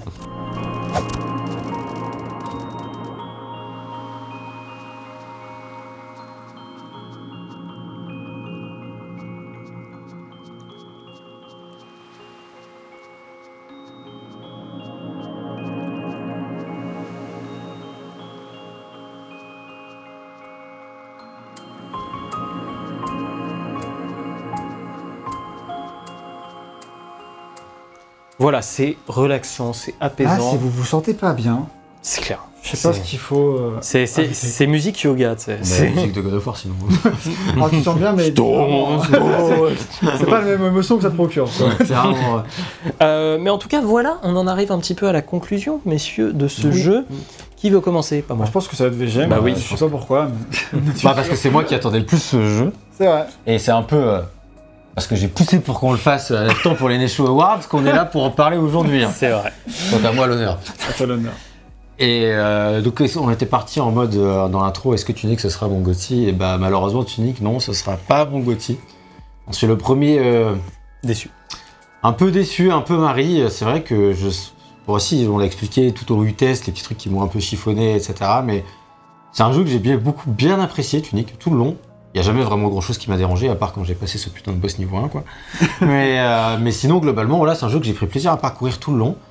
Mais j'ai pas souvent, voire presque jamais eu ce moment euh, waouh qui va dépasser, euh, qui ce stade-là. Quelques moments avec le manuel, etc. On en a parlé évidemment, mais par rapport à la durée d'un jeu qui fait quand même 18 heures, hein, en ce qui me concerne, c'est vrai que j'en attendais un peu plus. Je m'attendais à ce qu'il me transporte un peu plus. Après, il y a des fois, c'est juste pas forcément le bon jeu au bon moment. Peut-être que tu dis que c'était pas le jeu dont j'avais besoin euh, là tout de suite. J'avais pas, parce que je pense que clairement en ce moment, j'avais pas forcément la patience pour ces énigmes. Dans le sens où, comme on l'a expliqué, il y a plein de moments où tu as compris et du coup j'ai envie de passer à la suite, mais en fait, pour Ouais. des raisons X ou Y, tu restes bloqué dans l'énigme alors que j'ai envie d'avancer dans la suite, ce genre de choses, et ça, ça m'a pas mal frustré. Et euh, aussi ces découvertes qui font qu'il y a beaucoup de choses qui sont tassées vers la fin de l'aventure et le fait que le jeu soit finalement assez resserré. Euh, et qu'il y ait beaucoup de contenu dans un espace resserré qui me fasse souvent revenir au même endroit. Qui fait que mes dernières heures de jeu, même si c'est là où j'ai eu le plus gros wow effect, c'est aussi celle que j'ai moins appréciée. Donc euh, voilà, c'est un sentiment Ça, c'est un peu ambivalent. frustrant. ouais. Ouais. Et qui, qui fait que c'est ça, frustrant. Après, heureusement, la deuxième fin, qui est la bonne fin, je la trouve vraiment mal- maligne et astucieuse. Ça fait quand même terminer sur un bon, euh, C'est un bon point. sur un bon point. Voilà, c'est ça. Euh, après, c'est un truc de malade ce qu'il a fait quasiment tout seul, le gars. Enfin, ça, c'est vraiment un truc que moi je tiens à resignaler. Ah, Moi, c'est je toujours à remettre dans le Je contexte. me rappelle d'un jeu qui s'appelle Kena qui t'a mis un point de plus parce qu'il était que 20. Alors, ah, le mec est tout seul. Je compte sur toi pour mettre un point de plus. Bah alors, alors Ça, ça rentre en compte dans ma note comme pour Kenan. Si c'est ça que tu voulais savoir. ça, ouais. Mon cul, ouais. Parce que tu savais pas que le mec était tout seul. Je t'ai- Là Non, mais je savais que c'était une petite équipe. Ouais, Mais, là, euh, toute petite. Hein. Mais je le savais avant euh, le test, j'avais regardé avant parce que je voulais savoir. C'est là que j'avais vu qu'il était canadien, peut-être. À skip, euh, voilà. Et euh, non, non, non, clairement, c'est vraiment hyper impressionnant et ça reste un, un truc qu'il faut, faut saluer. Et surtout, il a fait un cocktail qui aurait pu se planter de 10 000 manières différentes. C'est ça, il y avait tellement de manières de se planter. Mais pour moi, ça le hisse pas. Enfin, c'est lui au niveau d'un très bon jeu indé euh, qui, j'espère, pour lui, restera dans mon top 3 jeux indé euh, De l'année. euh, de l'année, même quand j'aurai fait un peu tout ce que je voulais faire de l'année 2022. Mais pas assez pour se hisser au niveau euh, top 3, tout court, on va dire. Voilà. Donc ma note, incluant le fait qu'il Ma note, c'est 15 sur 20 quand même. Parce va. que. non, mais c'est un jeu Ah que oui, j'ai apprécié et surtout, il a 15 sur 20 grâce au manuel. Au-delà du fait d'être tout seul, etc., c'est le manuel pour moi qui transfigure le jeu. Parce que sinon, au-delà de ça, mon expérience, euh, c'est un, chouette 14, mais ça va vraiment pas plus loin. hein. J'ai passé un bon moment sur ce jeu, mais il est un peu trop, il était un peu trop loin à mon goût, et voilà. Mais il y a ce manuel, et ce manuel, vraiment, vraiment, ça, c'est le truc qui fait que le jeu se démarque et qui fait que, aussi pour moi, je pense que je vais m'en souvenir. Parce que, ok, c'est un joli jeu, ok, il a une belle musique, mais bon, en vrai, il y en a plein maintenant des jeux qui sont jolis, qui ont des belles musiques, et etc. Qu'est-ce qui fait que dans 5 ans, tu vas t'en rappeler? Bah, Je pense que c'est le manuel. Voilà, je prends le pari. Ouais, non, Ça, non. euh, Mais euh, Je pense c'est que tu te mouilles temps, pas trop en disant ça, très sincèrement. mais euh, Mais, mais voilà, tu vois, c'est ça que je veux dire. Et du coup, pour moi, c'est vraiment ça qui est marquant, c'est vraiment ça qui l'apporte, parce que sinon, c'est une expérience qui est chouette, mais qui euh, qui est pas forcément immanquable. Mais avec le manuel, moi, je pense que c'est vraiment un jeu qui mérite d'être fait si vous aimez ce genre de jeu d'action, aventure, énigme. Si c'est ce genre de jeu qui vous parle, bah, au pire, vous seriez un peu déçu comme moi, mais vous prendrez quand même euh, du plaisir, et au mieux, euh, bah, je vous laisse. voilà. Enchaîne. Euh, ouais, parce que t'as l'air un petit peu, euh, t'as l'air de souffrir un petit peu, mon pauvre. Euh, eh ben, écoute, euh, moi, c'est un jeu que je me suis, que j'avais pas forcément l'intention de faire. Et quand vous avez dit, ah, et on le ferait bien, j'ai fait. Bon, allez, c'est vrai qu'il me tentait un petit peu, il me, fe- il me faisait de l'œil, donc pourquoi pas, je vais tester Tunic. Et pour moi, Tunic, ça a vraiment été le coup de cœur inattendu de euh, 2022. Euh, c'est un jeu que j'attendais pas du tout à ce, à ce niveau-là et qui m'a constamment surpris en fait dans ses idées, dans sa capacité à renouveler ses énigmes, dans sa capacité à aller toujours un petit peu plus loin dans ce qu'on n'attend pas de lui. Euh, où je- à chaque fois je me disais, parce que j'avais pas non plus, tu vois, euh, d'attente etc particulière, donc j'étais en mode, bon bah euh, c'est un bon jeu c'est juste que ce soit bien. Ouais. hein. Ouais, après, vague. Mais euh, moi à la base C'est j'étais, bien, c'est cool. j'ai- J'étais. C'est un bon jeu d'aventure. Puis après, c'est un jeu avec des énigmes assez sympas. Et puis ah, plus j'avançais, j'étais. Putain, mais c'est vraiment génial, quoi. Ça, ça coche toutes les cases du, du type de jeu que j'adore.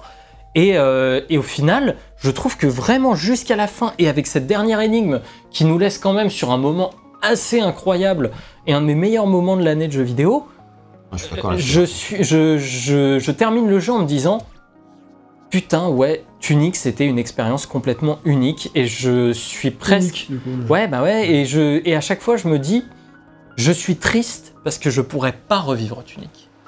Je, enfin, en tant que tel, tu vois, mais je pourrais pas revivre ce jeu comme je l'ai vécu là.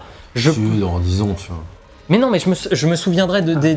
Genre Fez, moi j'ai oublié. hein, Franchement, Ah euh, non. moi j'y crois plus parce qu'on disait la même chose pour Fez. Mais fait, je m'en souviens très bien. Moi Ah, je je peut-être une meilleure mémoire que moi, mais, mais euh, Je moins disait la même chose pour. euh, bah, mais tu sais, ça va- ça va t'arriver aussi, hein, je te le souhaite. du, coup, euh, De perdre la mémoire, non, pas trop. du coup, on disait la même chose pour Fez et The Witness, et 50 finalement, ans un jour. euh, et finalement, la vérité, c'est que Fez. Non, mais tu sais qu'il y a des trucs- tu The sais- Witness, je me rappelle un peu mieux parce que c'était un peu plus récent, mais pareil, The Witness, je serais incapable de refaire tous les trucs Non, tels que je les voyais à la fin du jeu. C'est- C'est c'est pas ça, c'est juste que tu sais qu'ils sont là. Tu Oui, vois, c'est ça la vraie alors différence. Ça, oui, mais je pense que quand même, si tu le refais dans un stand d'année, ou alors le faire avec quelqu'un d'autre. C'est vrai, et découvrir avec, cette par exemple. découvrir avec cette personne. Voilà, et qui, qui- une personne qui découvre avec toi, qui redécouvre le jeu avec toi. Je pense qu'il y a des moyens quand même de redécouvrir Tunic, mais pas de la même manière, je suis d'accord avec ça. Voilà, donc euh, l'expérience que j'ai eue de Tunic là, bah voilà, c'est, c'est, ce fut une grande expérience de jeu vidéo et surtout d'un un jeu que j'attendais pas du tout à ce niveau-là et qui multiplie les idées et les bonnes idées en plus, euh, qui je trouve a un très très bon rythme aussi. Euh, j'ai adoré le côté resserré, j'ai bon, bah, j'ai, adoré euh, Tunic pour ce qu'il avait à proposer et pour, euh, pour même pour sa difficulté, etc. Ça m'a pas gêné euh, outre mesure. Ce que je retiendrai, c'est surtout ce manuel, effectivement, et cette dernière énigme qui m'ont vraiment scotché et décroché un, un sourire vraiment jusqu'aux oreilles. Quoi. Quand j'ai quand j'ai fini Tunic, j'étais putain, c'était quand même trop trop bien. Quoi. Ça donne une note combien Ça trop donne, bien, alors bah, ça donne une note de euh, 17 sur 20. hein.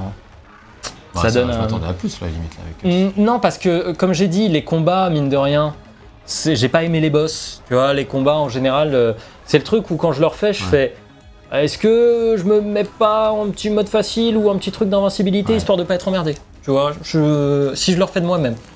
Euh, si, je, si je le fais avec quelqu'un, évidemment, je le conseillerais de jouer comme, comme là euh, ou en mode normal, en mode facile. Mais, euh, mais voilà, donc 17 sur 20, un jeu qui euh, aurait pu être Gotti, vraiment, je- ça ça m'a trituré l'esprit pendant vraiment longtemps après Je suis sûr l'avoir que celui-ci, t'as pas hésité avec 16. De quoi? Je suis sûr que celui-ci, t'as pas hésité avec 16, contrairement à ton Non, je sais, mais en même temps, c'est pas, c'est pas la même, c'est pas la même chose. Moi, je suis là pour vous rappeler vos torts. Ouais, ouais, ouais, non, mais- donc, euh, préféré que tu mettes Tunic Gauthier. Hein.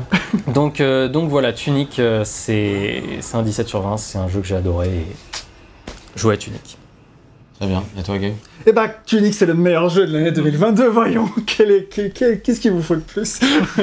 Non, en vrai, il a quand même ses défauts. On va commencer par repréciser les, les, les combats, les machins. les- Il y a des trucs qui vont pas, qui pourraient être mieux. Oui, tu vois, euh, c'est vrai. Après, côté combat, moi, ça m'a pas plus dérangé que ça. C'était un peu parfois pénible de bloquer pour des trucs pas grand-chose, des esquives un peu ratées. Oui, bien sûr, c'est ce qui l'empêchera d'avoir la note, euh, des notes un peu plus suprêmes. Mais euh, ça a vraiment été... genre enfin, pour moi dans cette année-là, enfin une expérience qui, qui arrive à, à- à me combler en fait. Et j'en ai attendu, il y en a plein où j'ai fondé des espoirs sur eux et, et c'était absolument tout l'inverse. Mortality. Mais Tunic, euh, je sais pas, je sais plus croire presque. Et je l'ai lancé et en me disant, bah, comme tous les jeux finalement euh, de cette année, en mode potentiel Gauthier, on sait jamais, tout mais pas Elden Ring. S'il vous plaît, laissez-moi, ne me laissez Attends, pas. mis Elden Ring sinon Non, mais euh, voilà, j'en ai fait quand même Parce que sinon, j'écoute pas la fin de ta conclusion. J'ai fait beaucoup de jeux en fin d'année. euh, Que ce soit Plague Tale, The Stray, etc. Surtout ceux dessus d'Elden Ring, t'inquiète pas. Mais avant, euh, bah. il y a- God of War, peut-être aussi. Oui, c'est vrai, j'ai pas cité, mais c'était des exemples. Et donc, du coup, euh... voilà, Timothée, c'est dingue. On va aller voir le test si vraiment ça vous trigger. Et on en débattra dans, les, Dans les commentaires, commentaires. de ce test-là, il n'y a pas de pas problème. Là, on en rigole plus qu'autre chose, euh, vous inquiétez pas. Mais euh, du coup, j'étais vraiment à la recherche d'un meilleur jeu que, euh, que Elden Ring, parce qu'il m'avait pas entièrement convaincu, j'avais pas envie de voter pour lui en termes de meilleur jeu de l'année, voilà. À la recherche d'un peu de mon Saint Graal, et puis finalement, bah, je l'ai trouvé dans ce petit runner qui, évolue sur cette petite île. Parce que oui, il y a des simplicités, c'est pas parfait partout, mais en fait, je me suis déjà tellement senti bien en y jouant à ce jeu, en découvrant son univers, euh, qui m'a procuré un vrai, une vraie un vrai attachement immédiat qui m'a suivi tout du long. Et en plus, je pense qu'il participe encore plus à mon appréciation, c'est que moi j'ai vraiment aimé l'histoire que ça raconte. Alors déjà, l'histoire euh, du manuel, l'histoire de, de la- de l'amour pour le jeu vidéo que tu peux ressentir, euh, euh, ce, retour plongé dans cette découverte ancienne euh, de comment tu vivais le jeu quand tu étais plus petit, dans une moindre mesure pour nous, parce que moi j'ai jamais déchiffré un manuel euh, en anglais ou en japonais encore moins. Mais, euh, mais quand même le sentiment de que t'es petit, tu comprends pas trop, du coup tu regardes les manuels parce que euh, peut-être qu'il y a une info dedans que t'as pas. Enfin, je suis quand même assez vieux pour avoir connu ça un petit peu. Et euh, du coup, déjà ça c'était super cool, même l'histoire du lore, euh, moi il m'a- beaucoup touché euh, à, ça, à plus d'un titre. Il y a plusieurs moments de, l'histoire où j'étais en mode que je trouvais ça vraiment osé et puis euh, vraiment touchant et ça allait avec cette ambiance un peu triste, un peu mélancolique que transmet le jeu, ce qui fait que moi en fait c'est un jeu qui m'a ému, qui m'a beaucoup plu, euh, touché, qui a fait vibrer des corps sensibles chez moi à peu près tout le temps.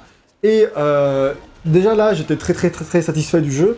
Et ce qui a vraiment participé à aller plus loin, bah, c'est vraiment tous ces énigmes que tu soupçonnes pas au début, qu'après tu comprends, tu fais maintenant attends c'est pas ça, c'est pas possible, et après tu regardes, tu fais si, c'est exactement ça, et du coup tu testes, et là tu vas au bout du truc, et, tu vas vers ces dernières énigmes euh, au, pluriel, mais la dernière énigme surtout, qui euh, sont des, des très grands moments de jeu vidéo dont je me souviendrai, et des moments de jeu vidéo dont je me souviendrai en Tunic, il n'y en a pas qu'un seul, mais c'est vraiment tout l'attachement que j'ai pour ce jeu. Ça ne mène pas à 18, mais ça reste un gros 17 Ça aide sur pas à 18 avec tout ça. Ouais, non. Ah, Oh là même, tu là. défends. Mais là, je suis difficile le 18 Ah, bah ans. là, avec tout ce que tu viens de dire, quand même. Je serais presque tenté, tu vois, après tout ce que je viens de dire. Ah oui. Et tu, tu peux, tu veux. Mais des quand fois. tu as lancé comme ça dans l'émotion, évidemment, là, je suis à chaud, je suis dans Bah oui, l'émotion, ça fait- j'ai joué, là, on en a Ça parlé fait pendant deux heures euh, qu'on en parle. Oui, évidemment, j'ai envie de le lâcher, mais mon ressenti, il était plus sur un gros 17. C'est pas un, tu vois, c'est pas un petit 17, euh, j'hésite, machin. Non, non, c'est un gros 17, tu vois.